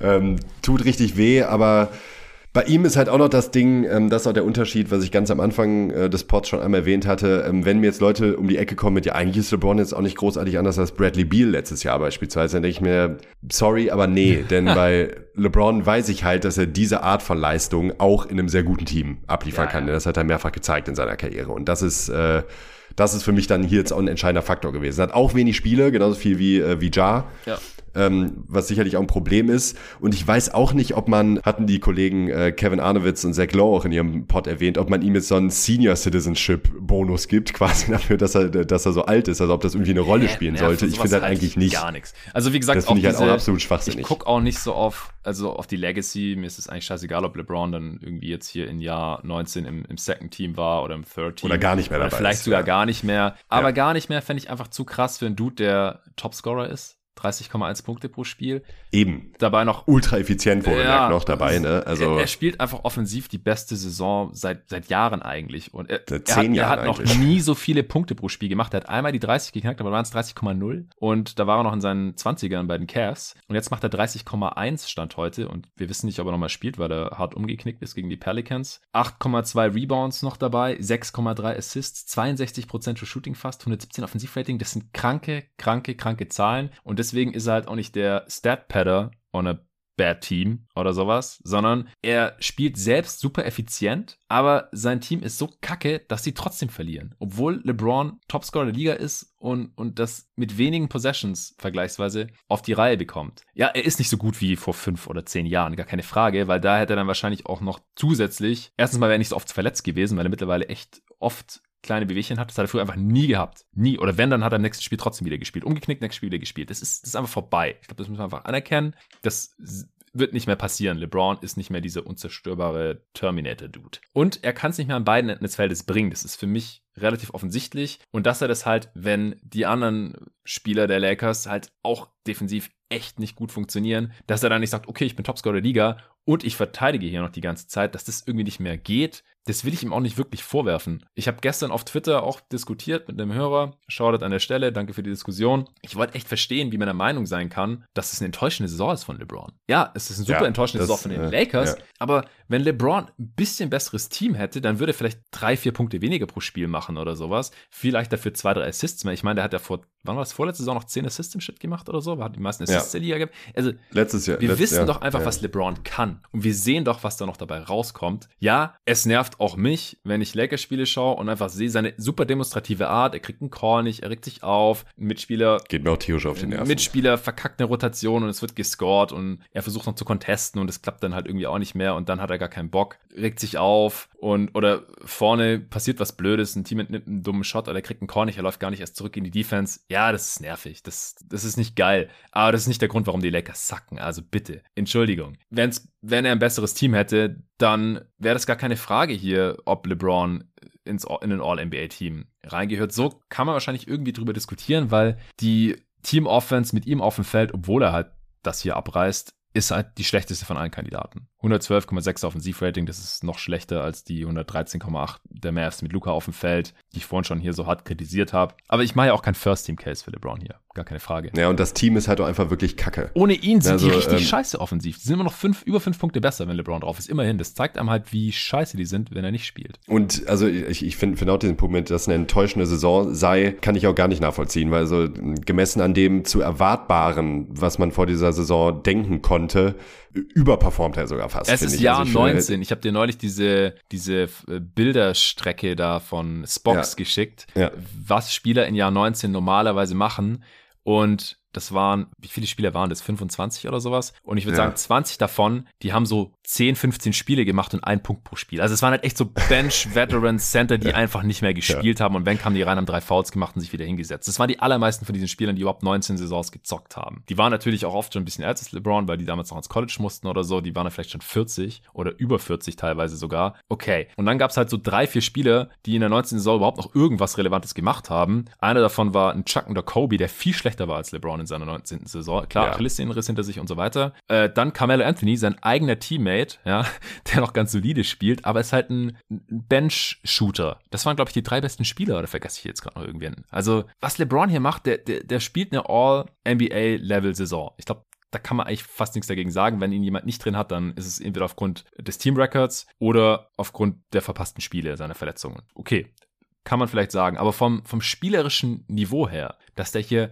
30 und 6 effizient raushaut. Das hat in Jahr 19 noch nie jemand annähernd gebracht. Wie will man denn davon enttäuscht sein? Ja, also wenn er in einem Winning-Team wäre, das ist natürlich jetzt eine Menge Konjunktiv, keine Frage, aber hätten die Lakers halt die Offseason äh, nicht verkackt. Das ist jetzt wieder ein ganz anderes Thema, das ich gar nicht aufmachen will, das Fass. Aber Habe ich gestern sie, mit Luca schon drüber gesprochen. Hätten sie ein ähnlich gutes Team wie letztes Jahr, wäre LeBron MVP-Frontrunner, garantiert. Also mhm. in der Kombination, also gar nicht mal, weil er der beste Spieler wäre in diesem Jahr, sondern die, ähm, man kennt halt die, die Narrative. ja, ja. Und äh, LeBron in Jahr 19 mit diesen Stats in einem Winning-Team kann er Platz zwei oder drei im, im, im Westen wäre Top-MVP-Kandidat, garantiert. Ja, denke ich auch. So wie Anfang letzter Saison halt. Da haben wir das ja schon gesehen. Also, dass er da halt zum Favoriten gemacht wurde, bis er sich dann. Also für First Team sind es mir jetzt zu wenig Spiele. Ja, ähm, ja. Und, und es ist mir auch, äh, auch die Defense ist zu schlecht, auch wenn man da fairerweise sagen muss, dass der Saisonbeginn eigentlich ziemlich ordentlich war bei ihm defensiv. So die ersten ähm, ein, zwei Monate waren echt total okay. Eben. Aber ist dann halt ins Bodenlose reingekracht, keine Frage. Also die letzten Wochen äh, ist halt ganz mies. Aber trotzdem, er war jetzt halt auch nicht das ganze Jahr eine Katastrophe. Ja, er, er ist auch kein First-Team-Kandidat für mich, weil er diese Leistung einfach in einem schlechten nee. Team erbringt. Und da muss er mehr machen. Ja, genau. Er darf aber auch mehr ja. machen. Er spielt viel Small Ball Fünfer, was ihm offensiv auf jeden Fall zugute kommt, aber halt defensiv dann dem Team noch mehr schadet. Aber ich finde halt nicht, dass es irgendwie eine Spielweise gegeben hätte von LeBron, die vielversprechender gewesen wäre. Was soll er denn anders machen? Er nimmt ja auch keinen Würfe weg. Wem, nein, wem nimmt nein. er Würfe weg? Oder wem macht er schlechter, weil er das, so spielt das, in diesem das Team? Das beste Basketballplay, wenn er den Ball in seiner ja. Hand hat. Und das beste Basketballplay in den vielen Possessions ist halt, dass er selber wirft. Und er trifft gut. Er trifft sehr, sehr gut. Weit überdurchschnittlich, sodass er halt über 30 Punkte im Schnitt macht. Es würde überhaupt nichts bringen, wenn LeBron jetzt sagt, ah, ich mache jetzt mal 10 Punkte weniger im Schnitt und ich scheiß mal auf meine Rekorde, weil das Argument ist dann immer so, ja, der arbeitet nur auf seine Rekorde hin. Ja, aber er punktet doch effizient. Soll er weniger punkten? Wer soll denn sonst die Punkte machen bei den Lakers, damit er vielleicht ein bisschen mehr Energie hat für die Defense? Macht keinen Sinn. Also es gibt keine alternative Spielweise, meiner Meinung nach, wie LeBron irgendwie seinen Fokus anders hätte setzen können oder seine Energie anders verteilen nee. mit seinem Skillset, das den Lakers mehr gebracht hätte. Aber er hat halt eine größere offensive Rolle, weil Anthony Davis die ganze Zeit verletzt ist und weil Russell Westbrook überhaupt nicht in dieses Team reinpasst und, und noch schlechter geworden ist. Deswegen macht über 30 Punkte pro Spiel in erster Linie, sonst würde er vielleicht nur 25 machen oder so. Die Stats würden nicht ganz so krass aussehen. Vielleicht wäre er genauso effizient. Weiß man nicht. Bei manchen Spielern. Manche werden halt effizienter mit einer größeren Rolle, weil sie halt die Würfe sich besser aussuchen können. Das, wie gesagt, bei Book habe ich vorhin angesprochen. Bei Westbrook war das auch immer zu beobachten. Es gibt solche Spieler. Deswegen für First Team war im Endeffekt kein Kandidat für mich. Ich habe über ihn nachgedacht, aber nee. dann auch über Durant, dann der zu wenig Spiele und deswegen äh, aus genannten Gründen ganz klar eigentlich dann äh, Tatum und natürlich Janis, unser einziger Lock. Gut. Third Team. Ja, wir kommen schon zum Third Team. Ging ja flott hier. Ich habe da Doncic auf einem der Forward-Spots, hatte ich ja schon gesagt. Wen hattest du jetzt nochmal im Third Team? Mitchell als Guard. Mitchell, ja, gut. Genau. Dann haben wir auch schon haben besprochen. gesprochen, müssen wir nicht weiter drüber reden. Dann bin ich. Und jetzt bin ich gespannt. Ja, ich bin sehr gespannt auf deinen zweiten Guard. Also ich sag, wen ich habe und ich sage, wen ich vermute, den du hast. Ich und dann zwei. Äh, sagst du mir nur zwei. ja oder nein. Ach stimmt, du ja. hast noch zwei. Ja, okay, gut. Dann wirst du einen, dann wirst du den, den ich noch im Kopf habe, auf jeden Fall drin haben, bin ich mir ziemlich sicher. Also ich habe Chris Paul. Ja, ich auch. Ich habe Chris Paul genommen und du wirst wahrscheinlich noch Trae Young Exakt, drin haben. So ist es. Ja. Dann fang vielleicht so an. Wieso ist Trae Young bei dir rausgefallen? Mm, also ich, ah, ich finde eigentlich leichter zu sagen, warum die anderen es reingeschafft ja, haben. Ich finde nämlich ja, immer, dass okay. eigentlich dieses typische Pistole auf die Brust, hey, warum, hat, warum, der, warum hat's der nicht geschafft? Ja, dann erklär mir doch mal, warum es meine nicht schaffen sollen. Ja, ich habe ja deinen, ich habe ja Chris Paul drin. ja, ja, aber du hast halt die Position, ich glaube, ich muss jetzt auch irgendeinen Spieler, du hast halt Luca als jetzt auch irgendeinen Spieler drin haben, den ich nicht drin habe, weil. Oh ja, ich weiß, da weiß ich glaube ich auch, wer es ah, ist. Okay. Glaube ich. Aber Dann, egal, kommen wir, kommen wir erstmal ja, erstmal zu Chris sehr gerne. Ich habe auch im Second Team über nachgedacht, deswegen habe ich vorhin gesagt, ich habe eigentlich fünf Kandidaten, die ich im First und, und Second Team drin sehe. Bei Trey Young habe ich dann nicht wirklich drüber nachgedacht, weil da war mir das Team dann doch halt irgendwie zu schlecht im Endeffekt. Also er, er legt ja. halt auch was sind's, 30 und 10 ungefähr, 28 und ja. fast 10 Assists auf. Ja, das Team ist mies und er ist halt wahrscheinlich wieder der schlechteste Verteidiger Exakt, der Liga ja. dieses Jahr. Und äh, die Kombination war mir, ja, also hab, sorry, hat dafür dann einfach nicht gereicht für die Guard-Spots, weil ich ihn halt auch, weil ich halt eben Paul und, und vor allem Doncic als Guard habe. Das ist halt das Ding. Ja, da mach, da mach ich vielleicht auch jetzt kurz den Case, warum ich Trae Young noch drin habe, weil er halt ja. individuell auch kein Stat-Padder in einem schlechten Team ist, sondern nee, die, das, das Team halt schlecht ist, obwohl er offensiv so, so krass ist. Er macht 28 Punkte pro Spiel, knapp 4 Rebounds, 9,6 Assists, 119er Offensivrating, ist halt eigentlich auch deutlich effizienter als äh, die ganzen Guards, die wir jetzt vor ihm hier haben. Fast 60% True Shooting, also auch da ein bisschen effizienter und das hat bei einer riesigen Rolle. Die Hawks Offense ist die drittbeste von allen Offenses hier, wenn der Star drauf ist. Mit Trey Young, 118,7er Offensivrating. Sie haben, glaube ich, auch eine Top 3 Offense nach wie vor. Und das ist halt, weil Trey Young da spielt.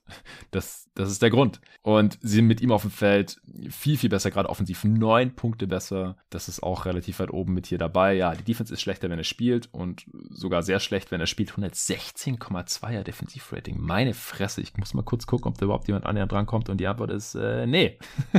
wow wow, ja, das ist sehr, sehr schlecht. Deswegen scoret man die Gegner auch nur relativ knapp aus, aber halt auch, ja, ähnlich wie, nee, besser, besser. Die Hawks sind besser mit Trae Young auf dem Feld als die Mavs mit Luka Doncic in dieser Saison noch. Es ist knapp, aber es ist so. Hm. Ja, also aus diesen Gründen hat er es bei mir dann noch reingeschafft ins Third Team All NBA. Ja, finde ich nachvollziehbar letzten Endes. Also hätte ich ähm, Luca als Forward, hätte ich Young auch. Wer war dein also erster Snap sozusagen? Hm? Ja, ja, genau. Okay, ich glaube, ich weiß, welchen Forward du noch drin hast. ja, glaube ich auch, dass du es weißt. Ist es Jimmy Butler? Ja, genau. ja, ist mein erster Snap gewesen. Ja, okay. also da kann man auch äh, wirklich diskutieren. Butler ist für mich letzten Endes halt auch das, was er immer ist, nämlich ein hypereffizienter, sehr starker Playmaker und Scorer und mhm. verteidigt immer noch sehr gut und die Heats sind halt Stand jetzt ähm, das beste Team im Osten, laut Record, wo bemerkt. Ne? Also das will ich jetzt nicht einem Playoff-Power-Ranking vorweggreifen, aber tut halt auch schon was zur Sache, auch wenn es sehr eng ist und Butler ist der beste Spieler dieses Heat-Teams, auch wenn ein paar Leute mittlerweile vielleicht sogar schon über Bam reden würden. Ja, aber das der, ist für mich nicht mehr so klar. Ja, es ist knapp und Bam hat halt viel mehr Spiele verpasst. Ne? Also ähm, Bam ist halt ein Großteil der Saison ausgefallen. Äh, das ist gar nicht so viel mehr. Wo ist denn Butler 53 und Bam müsste... 51. Ach, so eng ist mittlerweile ja, wieder ja, Ja, okay, ja. gut. Dann, dann, ist, dann ist wirklich eng. Bam wäre bei mir im erweiterten Kreis jetzt auch tatsächlich noch mit, äh, mit Young in dieser in einer Zwei- oder Dreiergruppe, die ich noch hätte ähm, über die ich nachdenken würde.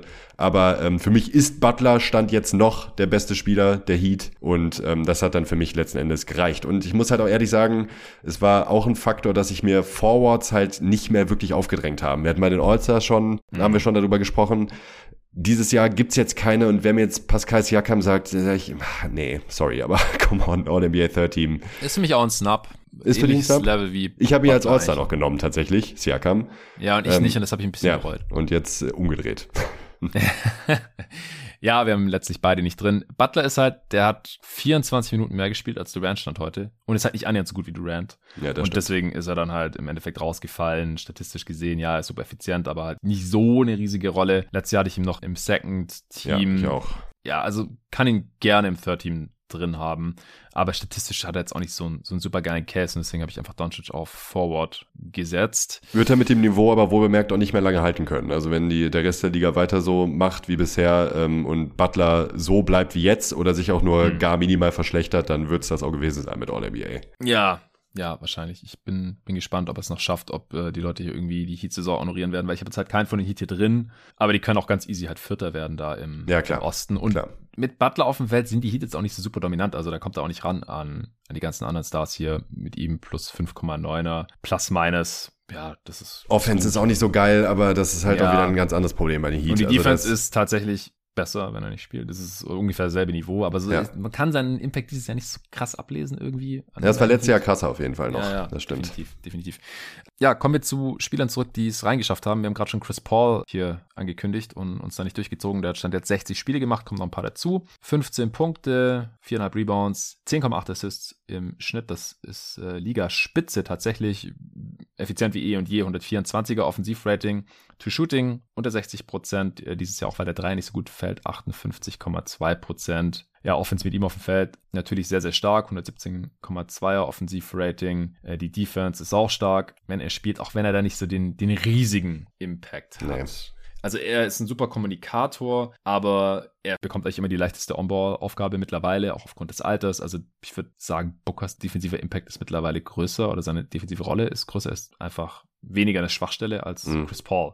Mittlerweile, auch wenn Chris Paul immer noch viele Steals holt und so und einfach ein super smarter Defender ist und Kommunikator. Aber ja, der, der Impact ist da, glaube ich, insgesamt von dem, was er macht als Spieler. Nicht ja, und, so und der Vergleich auch zu Booker ähm, auch vorne, nochmal so offensiv. Äh, du hast vorhin die ähm, Stats von, von die Counting Stats von Booker genannt seit dem All-Star Break. Da macht er wirklich fast doppelt so viele Punkte wie Paul mittlerweile. Ne? Ja. Ne? Also ich, ich finde auch da nochmal zu betonen, für mich ist Paul immer noch ein ganz klarer All-NBA-Spieler. Ja. Und ich verstehe sogar auch Leute, die ihn hier sogar noch höher ranken würden. Und ja. aber ich muss wirklich dann sagen, an dem Punkt, wo man Paul noch über Booker sieht, bin ich einfach nicht mehr. Also ähm, man kann, wie du es auch schon gesagt hast, lange, lange, lange drüber diskutieren, aber mittlerweile ist, bin ich wirklich da, wo ich es nicht mehr sehe, dass, äh, dass ich Paul über Booker sehen würde. Ja, also die Chris Paul-Verletzung, die hat für mich jetzt halt besiegelt, dass äh, er keine Chance aufs First Team hat und dass ähm, er halt auch hinter Booker landen sollte bei den All-NBA-Teams, weil Bookers ja. Impact diese Saison aus meiner Sicht größer war. Wenn man da für Paul einen Case machen will, dann läuft das die ganze Zeit auf irgendwelche soften Faktoren raus. Er ist der Leader dieses Teams, er ist der Veteran. Auch die Suns spielen so oder er spielt so und es funktioniert ja. Deswegen will ich da gar nichts dran kritisieren, dass er irgendwie mehr scoren muss oder irgendwie sowas. Es funktioniert einfach. So die Suns funktionieren perfekt mit den Spielern, so wie sie sind in ihren Rollen. Da kann man eigentlich nicht wirklich irgendwas dran verbessern oder kritisieren. Und das will ich hier halt auch honorieren, dass die Suns halt dominant sind mit Chris Paul in dieser Rolle. Und er ist halt die absolute Führungsperson bei denen. Auch ich denke, dass Booker auch ein guter Leader ist, aber da sind wir auch zu weit weg von. Ich kann das nicht beurteilen, so wirklich. Ja. Man kann ja, nur nach Hörensagen gehen und halt auch sehen, okay, Chris Paul Teams hatten immer geile Offenses und gute Defenses. Und es ist halt wieder so, das ist wahrscheinlich kein Zufall, aber der sichtbare Impact von Booker ist mittlerweile für mich jetzt doch größer als der von Chris mm, Paul. Ja. Und wie gesagt, die Verletzung, dadurch hat Booker, der auch mehrmals gefehlt hat, jetzt vier Spiele mehr gemacht und über 200 Minuten mehr gespielt. Das sind dann halt so ein bisschen die, die Tiebreaker jetzt hier teamintern. Aber mit dieser Saison musste Chris Paul für mich auch definitiv in eins der All-NBA-Teams. Es ist jetzt halt das dritte geworden. Ja. Und ich habe ihn da auch über Trey Young, auch wenn er halb so viele Punkte macht wie Trey Young oder so.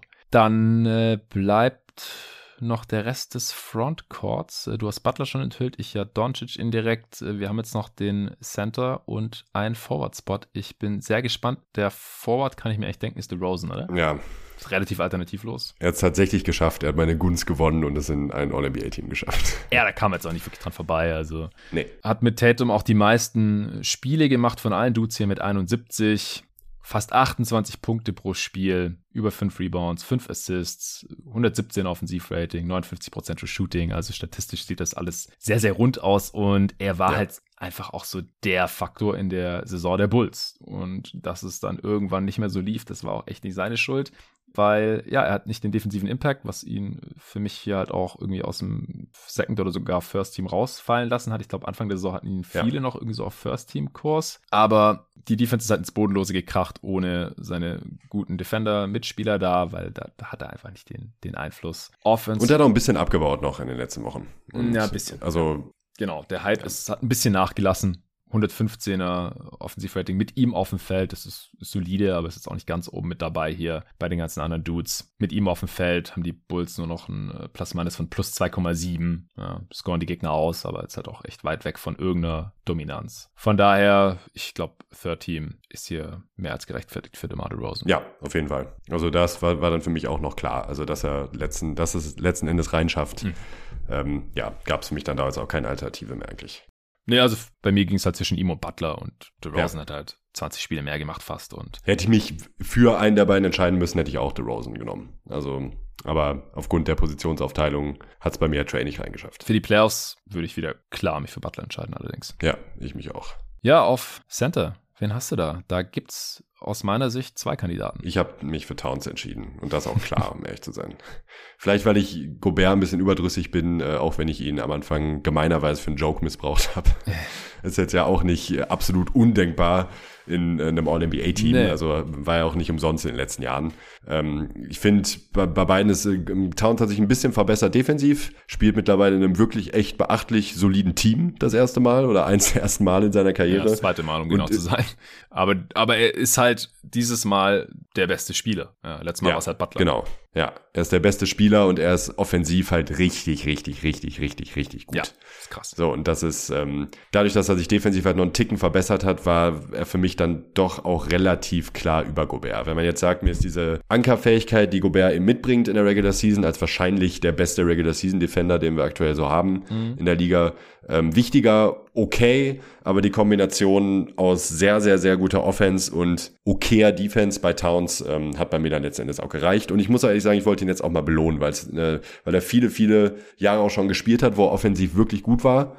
Und äh, jetzt das Ganze eben noch mit Teamerfolg ähm, kombiniert und ähm, das fand ich dann absolut gerechtfertigt. Also in vielen Ballots hat man ihn ja auch schon im Second Team gesehen, wenn man halt eben Embiid und Jokic ähm, ins First Team ja, ja. gequetscht hat. Und dann kannst du Gobert auch noch ins Third Team stecken. Genau, und dann kannst du Gobert auch noch mit reinnehmen. Ähm, wenn man das so regelt, finde ich es okay. Ich finde es nicht gut, das so zu regeln, nee. deshalb hat das nur ins Third Team geschafft. Da für mich aber wiederum auch wirklich klar. Towns war 17, 18 schon mal All-NBA-Spieler tatsächlich. Aber ich habe ihn auch hier mit reingenommen, weil ich einfach Elite-Offense wichtiger finde, Superstar-Offense wichtiger finde als Superstar-Defense. Also das ist einfach so. Ja. Das ist wertvoller. Das ist, du kannst sehr gut Defense stellen ohne einen elitären Defender, aber es wird sehr schwer, eine sehr gute Offense zu stellen ohne einen elitären Offensivspieler. Ja. Und das ist Towns. Macht fast 25 Punkte pro Spiel, 10 Rebounds, fast 4 Assists, 121er Offensivrating. Das ist halt so knapp unter Janis Niveau auf demselben Niveau wie Durant bei geringerem Volumen natürlich, aber wenn du halt ein Offensivrating von über 120 hast, dann bist du schon in sehr erlauchter Gesellschaft äh, mit dem Scoring Output und ein 64% True Shooting, da ist nur Jokic besser als er. Also, trifft den Korb einfach unfassbar gut. Offense mit ihm auf dem Feld auch sehr stark, über 117 Offensivrating, Defense mit ihm auf dem Feld immerhin durchschnittlich. Ich finde defensiv immer noch nicht gut, er ist jetzt einfach in einer anderen Rolle ist jetzt nicht mehr so der, der Rim Protector. Äh, Im Prinzip, ich habe kurz drüber nachgedacht, ob man ihn nicht vielleicht sogar auf Forward schieben kann, weil er eigentlich nicht der defensive Big ist, sondern Vanderbilt normalerweise. Fand ich dann aber ein bisschen zu abgedreht. Dann hätte man Gobert irgendwie noch auf die 5 schieben können. Dann wäre halt irgendwie ein anderer Spieler rausgefallen. DeRozan oder Doncic dann bei mir in dem Fall. Wollte ich dann auch nicht machen, nur um Gobert irgendwie da reinzukriegen und so. Das war mir dann ja. alles ein bisschen zu, zu viel Gewürge. Aber wenn man irgendwie hier konsistent wäre und sagt, das hängt von der defensiven Position ab. Towns verteidigt halt eigentlich eher wie ein, wie ein Ford als ein traditioneller Rim Protecting Big oder so. Aber das nur am Rande. Also bei mir war es im Endeffekt auch relativ klar. Ich habe natürlich versucht, äh, irgendwie einen Case noch für Gobert zu machen, weil er auch individuell eigentlich eine gute Saison spielt. Er ist auch einer meiner größten Snaps hier. Er hat einen Career High in Punkten pro Spiel, in Rebounds pro Spiel, also 15 und 15 legt er auf. Äh, super krass effizient, natürlich in sehr kleiner Rolle. Also er hat natürlich noch ein besseres Shooting, 73 Prozent, aber das sind halt fast nur Dunks und, und Layups und Putbacks und solche Geschichten. Er kreiert da eigentlich nichts für sich selber, außer die Offensive Rebounds natürlich. Du kannst ihm nicht einen Ball in die Hand geben und äh, sagen, hier, jetzt, jetzt mach mal irgendwas. Das passiert aber nicht. Er ist ein Rollman, einer der besten der Liga, darf man auch nicht vergessen. Es, es gibt einen guten Grund, wieso die Jazz-Offense äh, so gut ist. Aber mit ihm auf dem Feld, interessanterweise jetzt, er war auch eine Weile verletzt, was übrigens auch nochmal ein Argument gegen ihn ist, er hat neun Spiele weniger als Towns. Die Offense der Jazz ist jetzt im Schnitt mittlerweile schon schlechter, wenn Gobert drauf ist, oder halt besser, wenn er nicht spielt. Äh, fand ich überraschend. Das war zum All-Star-Break garantiert noch nicht so. Die Defense ist natürlich um Welten besser, wenn er spielt. Acht Punkte besser, die Defense mit ihm auf dem Feld. Das ist auch kein Zufall. Also die, die Jazz mit Gobert auf dem Feld auch sehr, sehr dominant und die Offense trotzdem noch 116er Offensivrating. Aber wenn er nicht spielt, dann müsste er fast ein 120er Offensivrating sein. Crazy. Dann hätten wir unsere Teams komplett. Wie gesagt, meine größten Subs waren äh, Butler, Gobert und auch Harden, den wir jetzt hier noch gar nicht erwähnt haben. Hast du über den nachgedacht? Nee.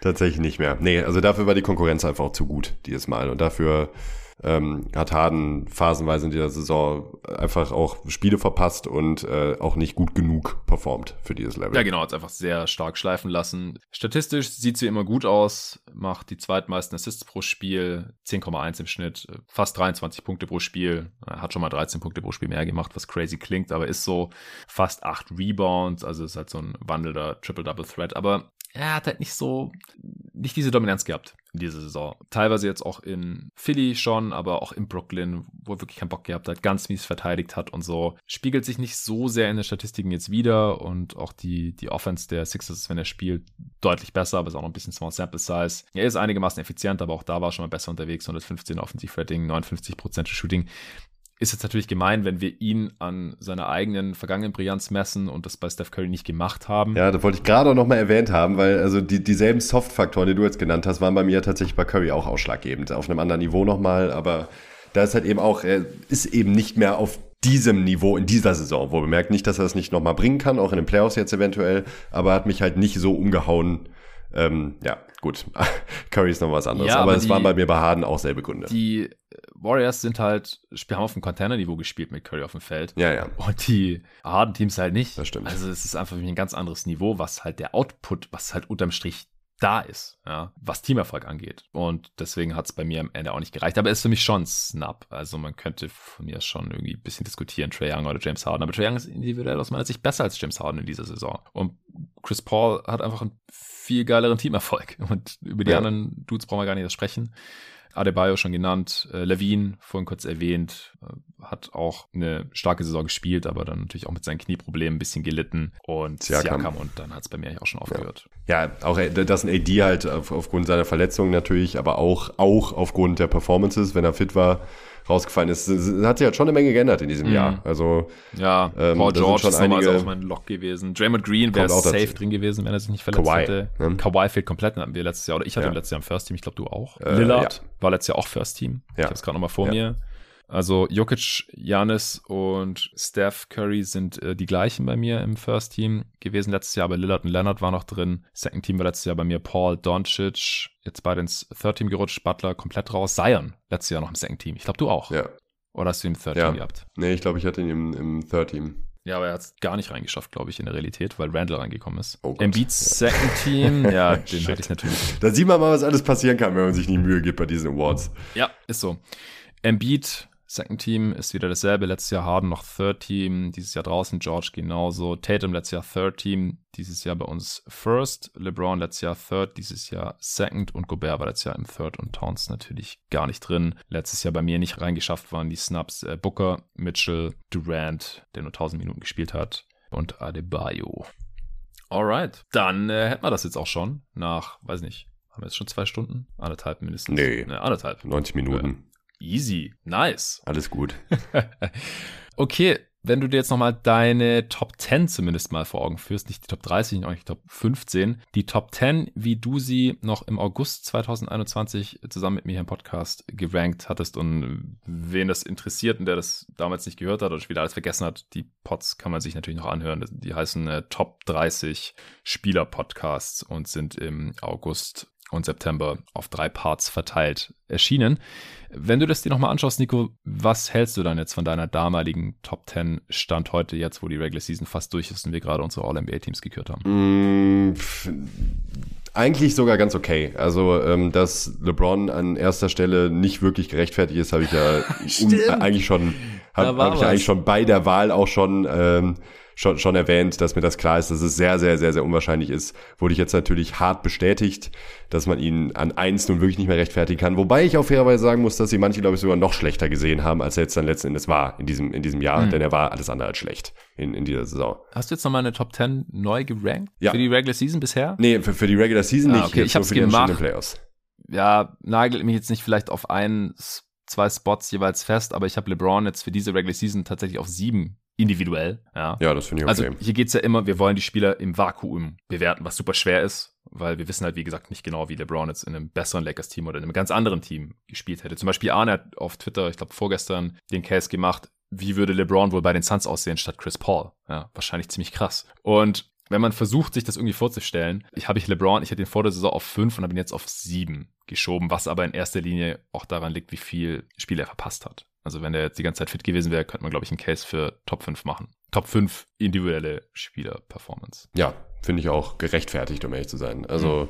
da hätte ich ihn jetzt auch. Ich habe jetzt, wie gesagt, nur noch mal neu gerankt für die anstehenden ja, Playoffs. Ähm, genau, wenn wir eine äh, neue Top 30 machen sollten ähm, vor kommender Saison, dann ähm, sieht es auch noch mal anders aus wahrscheinlich, weil dann spielen gerade jetzt die Playoffs, die noch kommen, ja auch wieder ein, äh, eine große Rolle. Durch ja, genau. Wir sind jetzt halt gerade so dazwischen, weil unsere Off-Season-Rankings waren für die kommende gesamte Saison. Regular Season und Playoffs und wir haben es bisher nur die ja. Regular Season und wollen da halt jetzt mal hier so eine ja, Zwischenstandsmeldung geben. Also, LeBron schlechter als erwartet, bei mir ein bisschen, bei dir äh, sehr viel schlechter. Ja. Ich hatte auf 1 Janis, den hätte ich jetzt auch für die Regular Season auf 1. Einfach Offense und Defense zusammengenommen. Deswegen bin ich damit sehr zufrieden. Ja, also für die, für die Regular Season jetzt hätte ich ihn auf 1. Sehr schön. Auf 2 hatte ich KD. Hatte ich auch, habe ich auch. Ich nicht. Ich habe den äh, abgestraft, weil, ich meine, sonst hätte ich ihn auch nicht ins All-NBA Second Team gesch geschoben. Achso, sorry, ähm, tu mal, ich komme gerade wirklich nochmal durcheinander. Ähm, ich habe jetzt nicht nochmal eine konkrete nee, Top nee. 10 Musst du auch nicht sagen, du kannst aber nur sagen, wie Saison zufrieden du okay. mit deinem Pick von KD auf 2 warst, von mir aus. Ich, ich habe es halt nochmal gemacht. Ich habe alle Spieler tatsächlich nochmal durchgerankt, aber besprechen es nur wieder. Hängt jetzt dann stark von den Playoffs ab, tatsächlich, wie zufrieden ich da mit diesem Pick ja, aber Stand jetzt, nur nach der Regular Season. Ich habe ihn auf neun stand tatsächlich, jetzt, weil ich lieber acht andere Spieler als in der Regular Season gehabt hätte, die einfach nicht so viel gefehlt ja. haben und ähnlich. Also in der Regular Season würde ich ihn auch schon ein ganzes Stück nochmal da hinten packen. Ja. Und deswegen hatte ich ihn dann auch für die gesamte Saison auf zwei geschoben, weil ja. man halt davon ausgehen musste, dass er in der Regular okay. Season weniger spielt als Janis. Ja. Auf drei hatte ich Luca. Das. Ja, den würde ich jetzt. Ja. Du, du kannst ja nicht so weit, so weit runterschieben. Du hast ihn ja im First Team jetzt gehabt für die Regular Season.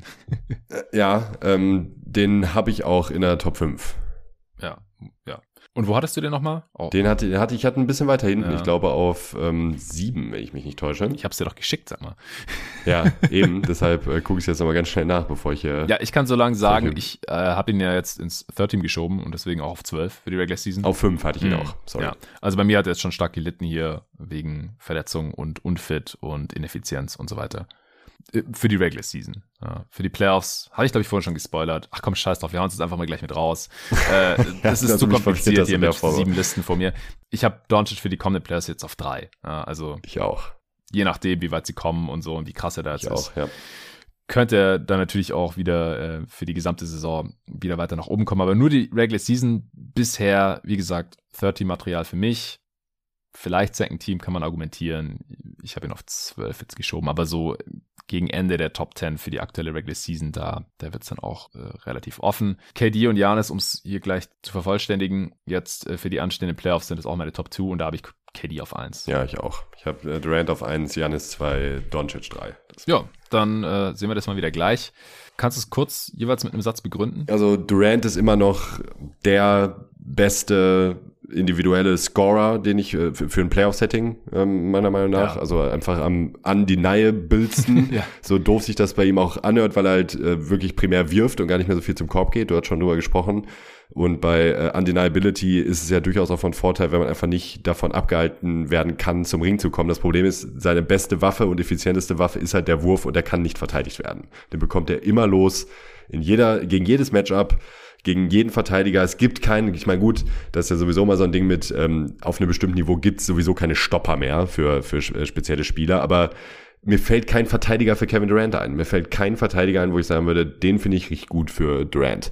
Und ähm, da sehe ich halt bei Spielern wie Janis eher noch jemanden, was, womit ich nicht sagen will, dass Janis im One-on-One zu stoppen ist, ne? nur um das mal ganz klarzustellen. Aber Durant ist halt einfach der ultimative Matchup-Albtraum ähm, und offensiv nicht zu verteidigen. Und ich glaube, gerade in Playoff-Settings, wo das Spiel langsamer wird, Halfcourt-lastiger, ist Durant einfach die größte Waffe, die man haben kann in diesen Playoffs. Ja, also wie du es gerade schon gesagt hast, wenn fit der dominanteste Playoff-Spiel der Liga, siehe ja. letztes Jahr, die ersten ja, zwei Runden. Ja, also klar, Boston war jetzt nicht so die Herausforderung, aber gegen, gegen die Bucks, das war einfach nur krank. Das war krank. Kann von überall gegen jeden scoren, defensiv auch überdurchschnittlich, sodass man sich da keine Sorgen machen muss. Und von ihm haben wir es halt auch schon mm, eher gesehen. Ich finde, das Argument ist gar nicht mal so sehr, dass es keinen Defender gegen KD gibt, weil ich finde, gegen Janis, wenn er so spielt wie in den letzten Finals, gibt es auch nicht so wirklich jemanden. Aber der muss halt erstmal noch beweisen aus meiner Sicht, dass er das einen ganzen Playoff-Run durchziehen kann, weil das hat er letztes Jahr ja. nicht gemacht. Das vergessen auch viele jetzt. So dieses Gewinner-Narrativ, dass die Bugs streckenweise echt scheiße aussahen. Und es lag auch daran, ja. wie Janis gespielt hat, dass er einfach in der, in der Midrange und am Zonenrand nicht so wirklich Go-To-Moves hatte. Das sieht jetzt in der Regular Season diese Saison besser aus. Sein Freiwurf fällt auch besser. Und ich gehe halt schon davon aus, dass sie eher den Finals Janis als den Janis gegen die Brooklyn Nets der letzten Saison sehen werden. Und ja, und apropos Defender, allein, dass man überhaupt Blake Griffin gegen ja, ihn stellen konnte, ohne komplett nicht, aufgefressen zu werden, ist ja eigentlich schon ein Zeichen. So, deshalb. Exakt. Ich würde auch sagen, zusammen mit seiner Defense halt, wenn er jetzt einen dominanten Playoff-Run hinlegt, dann könnte er nächstes Jahr hier auch an 1 stehen. Ja, auf oder jeden wenn Fall. jetzt, ja, bei dem habe ich auch immer noch ein bisschen Angst, dass er doch irgendwie sich nochmal verletzt oder so. Ja, und das habe ich bei Janis halt nicht, weil pff, der hat sich sein Knie nach hinten durchgebogen oder irgendwas auch durchgerissen, wie er neulich erzählt hat, er einfach trotzdem weitergespielt. Yes. Also. Ja. Und dann Luca, ja, endlich fit mittlerweile und in den Playoffs bisher halt auch ultra dominant gewesen gegen die Clippers. Und obwohl die Clippers ja noch so immer mit das beste Personal hatten, um es dem irgendwie schwer zu machen. Also ich glaube, gegen andere Matchups, da kann das halt ganz schnell sehr böse aussehen. Klar, wie alle anderen Superstars ist er auch davon abhängig, dass dann seine Teammates, wenn er gedoubled und getrippelt wird, dann die Dreier reinhauen. Aber ich bin da relativ zuversichtlich und er wäre dann halt schon relativ klar meine dritte Wahl hinter KD und Janis. Ja, hat halt noch nie eine Serie gewonnen. Ja, äh, das ist halt immer noch so ein, ist so ein Ding und hat halt nur dieses Clippers-Matchup gehabt bisher. Äh, trotzdem ist er halt eigentlich vom Skillset her wirklich der prädestinierte Playoff-Spieler, ja. finde ich. Mhm. Also wirklich, äh, wie du gerade gesagt hast. Also, Offensiv. Ähm, das war für mich einer der Gründe, warum ich ihn eben im First Team gesehen habe. Man kann gegen diesen Typen nicht schemen. Was willst du machen? Also man hat es ja bei den Clippers gesehen, wie du gesagt hast. Sie haben eigentlich das mitunter beste Personal, um ihn potenziell stoppen zu können. Und der hat sie halt komplett nass gemacht. Bis auf äh, vierte Viertel, wo er dann sichtlich äh, wirklich im Eimer war, konditionell. Und das hat viele Gründe. Mitspieler, eigene äh, konditionelle Verfassung, was auch immer. Aber äh, wenn er ein bisschen mehr Unterstützung bekommt und vielleicht auch noch ein, zwei andere Matchups bekommt, dann, boah, also finde ich Top 3 absolut gerechtfertigt. Und auch da würde ich nicht ausschließen, dass er eventuell nächstes Jahr sogar an einstehen könnte. Nee, aber je nach Matchup können die halt auch wirklich zwei, vielleicht drei Serien gewinnen. Das würde ich jetzt nicht komplett ausschließen, auch wenn ich die Suns natürlich als Favorit im Westen habe. Und äh, Luca auch gegen die Suns äh, die letzten sechs Spiele, glaube ich, alle verloren hat und nie so besonders gut gegen die performt hat und die Mavs die Suns auch nicht so wirklich verteidigen kann. Egal, das, das kommt da noch, aber Luca auch auf drei war für mich auch ziemlich klar. Ich hatte letzte Offseason auf vier Steph. Wolltest du den nochmal? Ich auch. Und ich hatte ihn ja jetzt auch im First Team, hätte ihn jetzt auch für diese Regular Season weiterhin auf vier. Für du musst ihn ja ein bisschen abstrafen dann, folgerichtig. Ja. Und bei mir ist er auf sechs. Ja, und für die Playoffs habe ich ihn auf sieben geschoben. Mhm, ich auch. Ja. Also. Also tatsächlich auch genau auf sieben.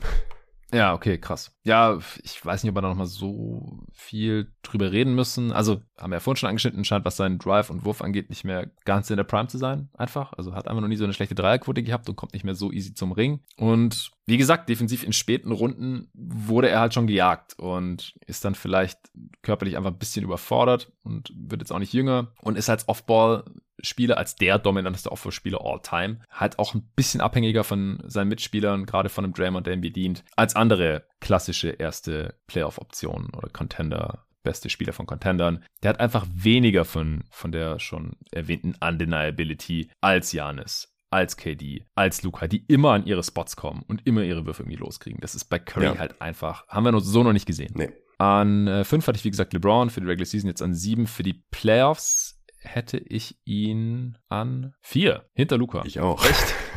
ja. Also äh, trotz des Ankles, ähm, ich finde, man hat jetzt eigentlich meiner Meinung nach nochmal ganz klar gesehen, dass ähm, die letzten, letzten Playoffs, gerade wo AD dann rausgeflogen ist, war er dann doch auch wirklich enttäuschend und hat auch mitunter ja. welche der schlechtesten Playoff-Spiele gezeigt. Ja, ja. Aber man hat, finde ich, in dieser Regular Season jetzt wieder ganz klar gesehen, dass er, dass es auf jeden Fall ein gesundheitliches Ding war, letztes Jahr in den Playoffs. Dass er noch nicht diesen ähm, spritzigen Antritt wieder hatte, äh, auf, aufgrund seiner Verletzung, die er gerade auch erst auskuriert hat, ähm, kurz vor den Playoffs. Und ich glaube, dass der jetzige LeBron in den Playoffs besser performen kann, deutlich besser performen kann, als der LeBron von, von letztem Jahr in, in den Playoffs. Das hat er meiner Meinung nach in der Regular Season jetzt wieder bestätigt. Und an seinem reinen Skillset, das halt ähnlich wie bei Doncic auch prädestiniert ist für die ähm, Playoffs, hat sich halt auch nichts geändert. Und ähm, er hat es halt einfach oft genug gezeigt, als dass ich ihm hier jetzt noch einmal den Benefit of the Doubt geben würde als Top 5 Playoff-Spieler, ja. äh, bevor ich ihn jetzt hier wirklich abstrafe und irgendwie aus der Top 10 raushaue. Was nicht heißt, dass es nicht passieren kann nächstes Jahr. Ja, ja, und wir reden ja hier von Top 5, Top 4 und nicht mehr, ja, ja. ist der beste Playoff-Spieler wie noch nein, vor nein, zwei nein, Jahren. Nein, nein, so. nein.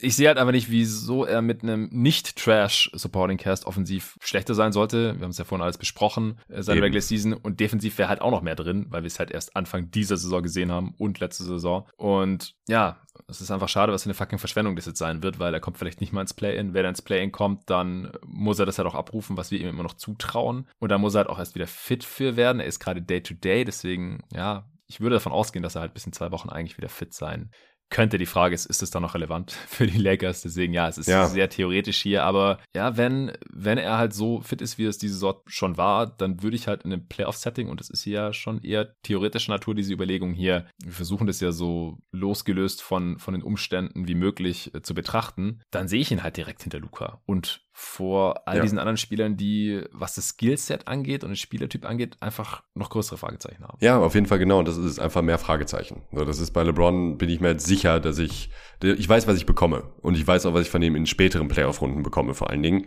Ähm, und das ist für mich dann einfach hier in der Summe noch eine verlässlichere Bank. Ja. Dann Plus der bessere Wurf, muss man auch noch äh, abschließend dazu sagen. Also auch da hätte ich mittlerweile noch mehr Vertrauen, dass er den Dreier auch einfach jetzt noch konsequenter trifft, äh, konsequenter Pull-Ups treffen kann und auch das ist für die Playoffs halt Gold wert. Mhm. Ja, wo machen wir jetzt am besten weiter? Äh, Wenn wir jetzt eh schon mittendrin in den Playoff-Ranks sind, dann würde ich jetzt hier meinen fünften Platz raushauen, denn das ist ein Aufsteiger. Bei mir Ich auch. hatte den in, Da- in der Offseason ich noch will auf, zuerst sagen. ich hatte in der Offseason noch auf 12, sage ich noch. Ja, Wer ist bei es? mir ist es Embiid. Oh, den habe ich auf 6. Ich habe noch einen dazwischen. Embiid hatte ich auf 9. Den habe ich jetzt für die Regular Season äh, auf 3 tatsächlich, obwohl es nur ein Second Team geschafft hat, aber ich sehe ihn halt als drittbesten Regular Season Spieler an. Aber für die Playoffs habe ich den nur auf 6. Ich habe auf 5 Jason Tatum Mm.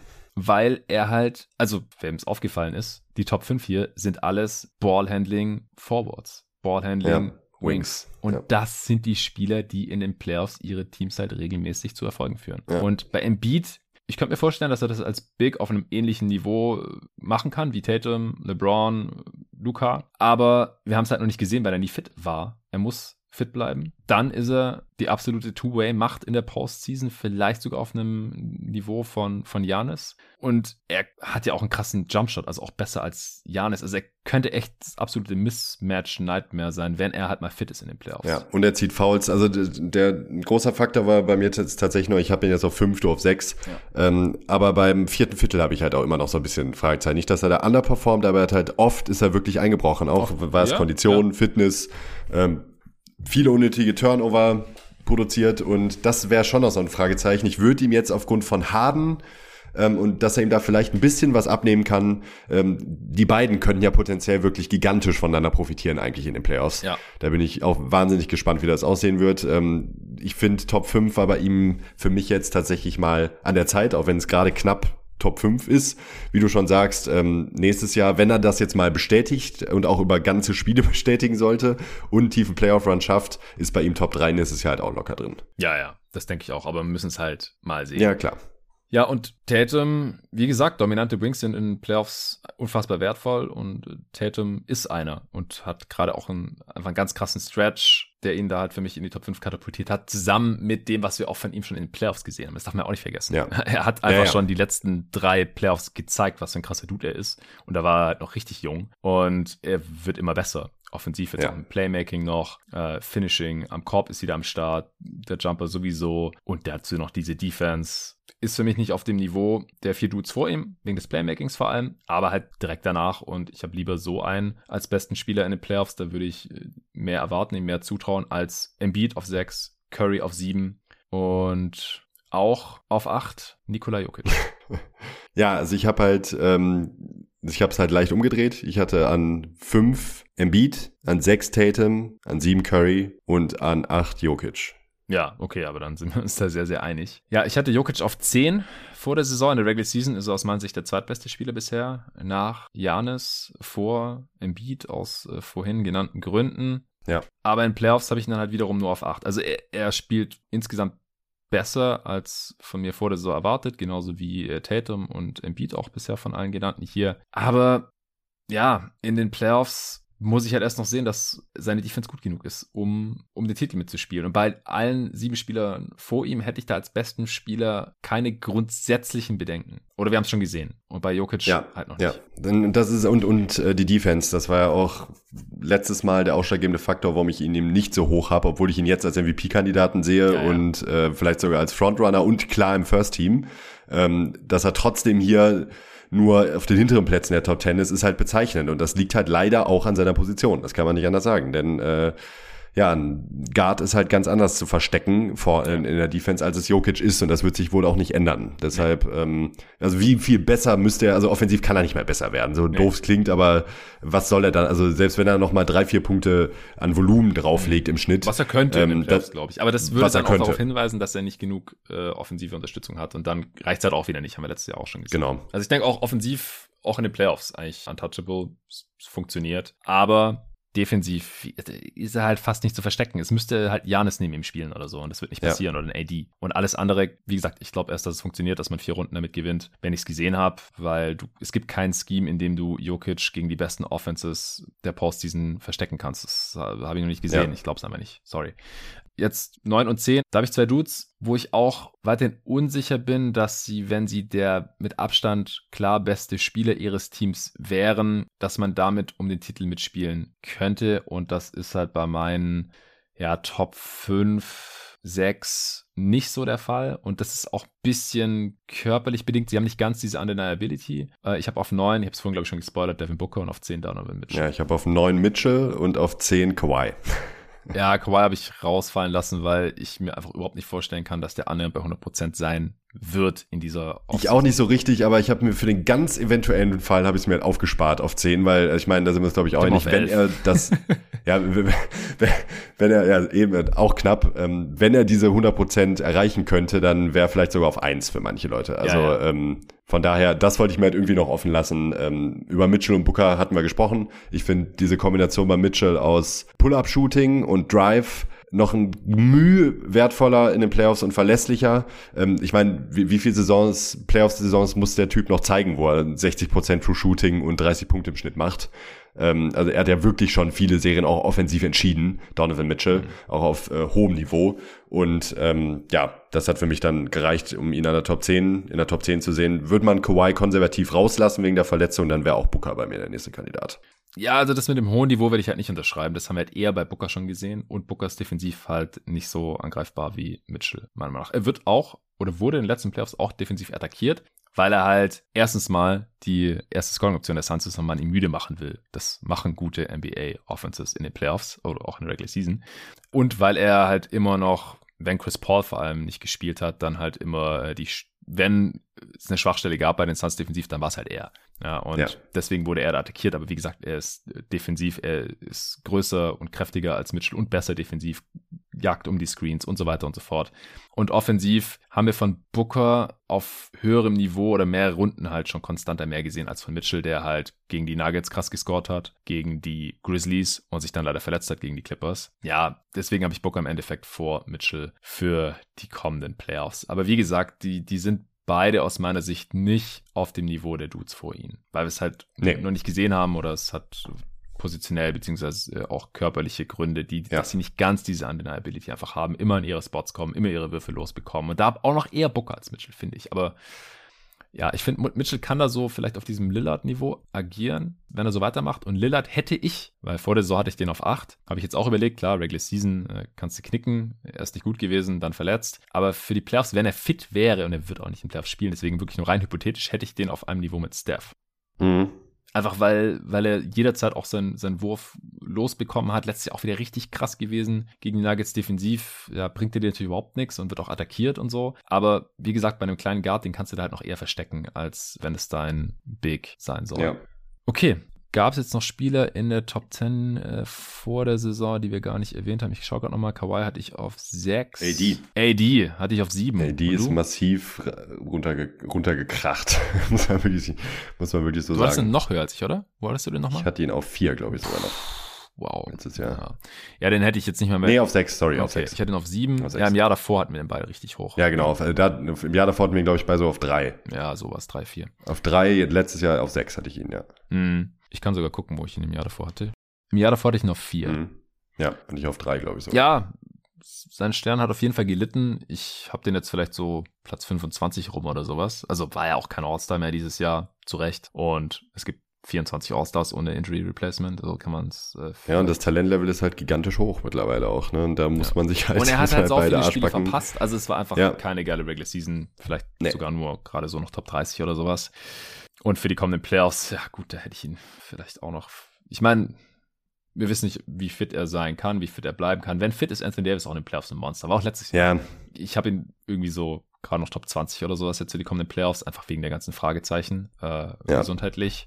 Die kann er natürlich auch in naher Zukunft wieder ausmerzen und halt wieder ein klarer Top 10 Spieler sein, auch für die Playoffs, aber das muss halt erstmal wieder zeigen, denn bisher hat halt diesen einen super starken Bubble Run äh, mit äh, überdurchschnittlich gutem Shooting und klar, auch ein paar solide Playoff Serien abseits dessen, nicht bei den Lakers, aber die letzten zwei Jahre waren es halt einfach nicht und äh, das konnte er bisher nicht bestätigen und deshalb ähm, bekommt er auch kein Benefit of the doubt mehr ganz einfach. Exakt, so ist es. Ja, damit haben wir dann alle in meiner Top 10 besprochen. Kannst du mal kurz sagen, vor der Saison war es Janis, KD, Luca, Steph, LeBron, Kawhi, den ich übrigens da auch schon nur auf 6 geschoben habe, weil ich wusste, wann er zurückkommt und im Nachhinein äh, natürlich war das auch noch viel zu hoch, weil er bisher gar nicht gespielt hat. Aber wie gesagt, Playoffs können es vielleicht noch ein bisschen rausreißen, je nachdem wie der aussieht. Äh, AD auf 7, Dame auf 8, Embiid auf 9, Jokic auf 10. Willst du deine Top 10 auch nochmal raushauen? Jetzt die ähm, von vor der vor, Saison, vor der Saison, ja. vor der Saison ist äh, LeBron an 1. Dann kommt äh, Durant, Janis, Curry, Luca, AD, Jokic, Harden, Harden, ja, aber haben wir besprochen. Ja. Nur in anderem Zusammenhang, Embiid und Kawhi. Ja, Harden hatte ich auf 11. Das war mein äh, erster Spieler außerhalb der Top 10, weil ich Dame reingeschoben hatte. Harden hat jetzt natürlich die bessere Regular Season gehabt als Dame, einfach weil er mehr verfügbar war und ja, auch besser gespielt hat als Dame bisher. Und er kann in der Postseason natürlich auch noch was an seinem Ranking machen. Dann hätte ich jetzt für die Regular Season, wie gesagt, außerhalb All-NBA, einer der ersten Subs vielleicht so auf 17, irgendwo zwischen 16 und ja. 20. Und für die Playoffs habe ich den auch in der ähnlichen Range. Aus bekannten Gründen, denke ich. Ja gut, dann hätten wir es, oder? Yes. Sehr schön. Hat mega Bock gemacht. Vielen Dank dir, Nico. Auch danke für deine Geduld. Äh, wie gesagt, wir konnten erst äh, zwei Stunden später anfangen äh, heute als geplant, aber es hat mega Bock gemacht. Ich, ich hoffe, den Hörern hat es auch Bock gemacht. Danke an alle fürs Zuhören. Danke auch an äh, AG1 von Athletic Greens fürs Sponsoren dieser Folge und wir werden nochmal quatschen vor den Playoffs. Äh, wir haben angepeilt, in genau zwei Wochen ein Playoff Power Ranking aufzunehmen. Äh, bis dahin dürften fast alle Matchups bekannt sein oder alle Teams, die teilnehmen. Da ist, glaube ich, von Donnerstag auf Freitag nur noch ein Play-in-Tournament-Game. Aber noch knapper vor den Playoffs können wir da nicht mehr aufnehmen, denn wie gesagt, die fangen dann schon am Samstag an. Und morgen werde ich hier mit deinem Teammate äh, Torben aufnehmen. Das wird dann die nächste Folge werden. Da besprechen wir ein bisschen, was wir für das allererste God Next Magazine All Time so geschrieben haben und ein paar Hintergrundstories. Wir quatschen ein bisschen unsere Artikel, stellen uns ein paar Fragen. Weiß nicht, wie lang der Pod wird, weiß nicht, was für ein Pod das wird, aber ich habe auf jeden Fall auch Bock drauf und äh, ich hoffe, ihr auch. Bis dahin.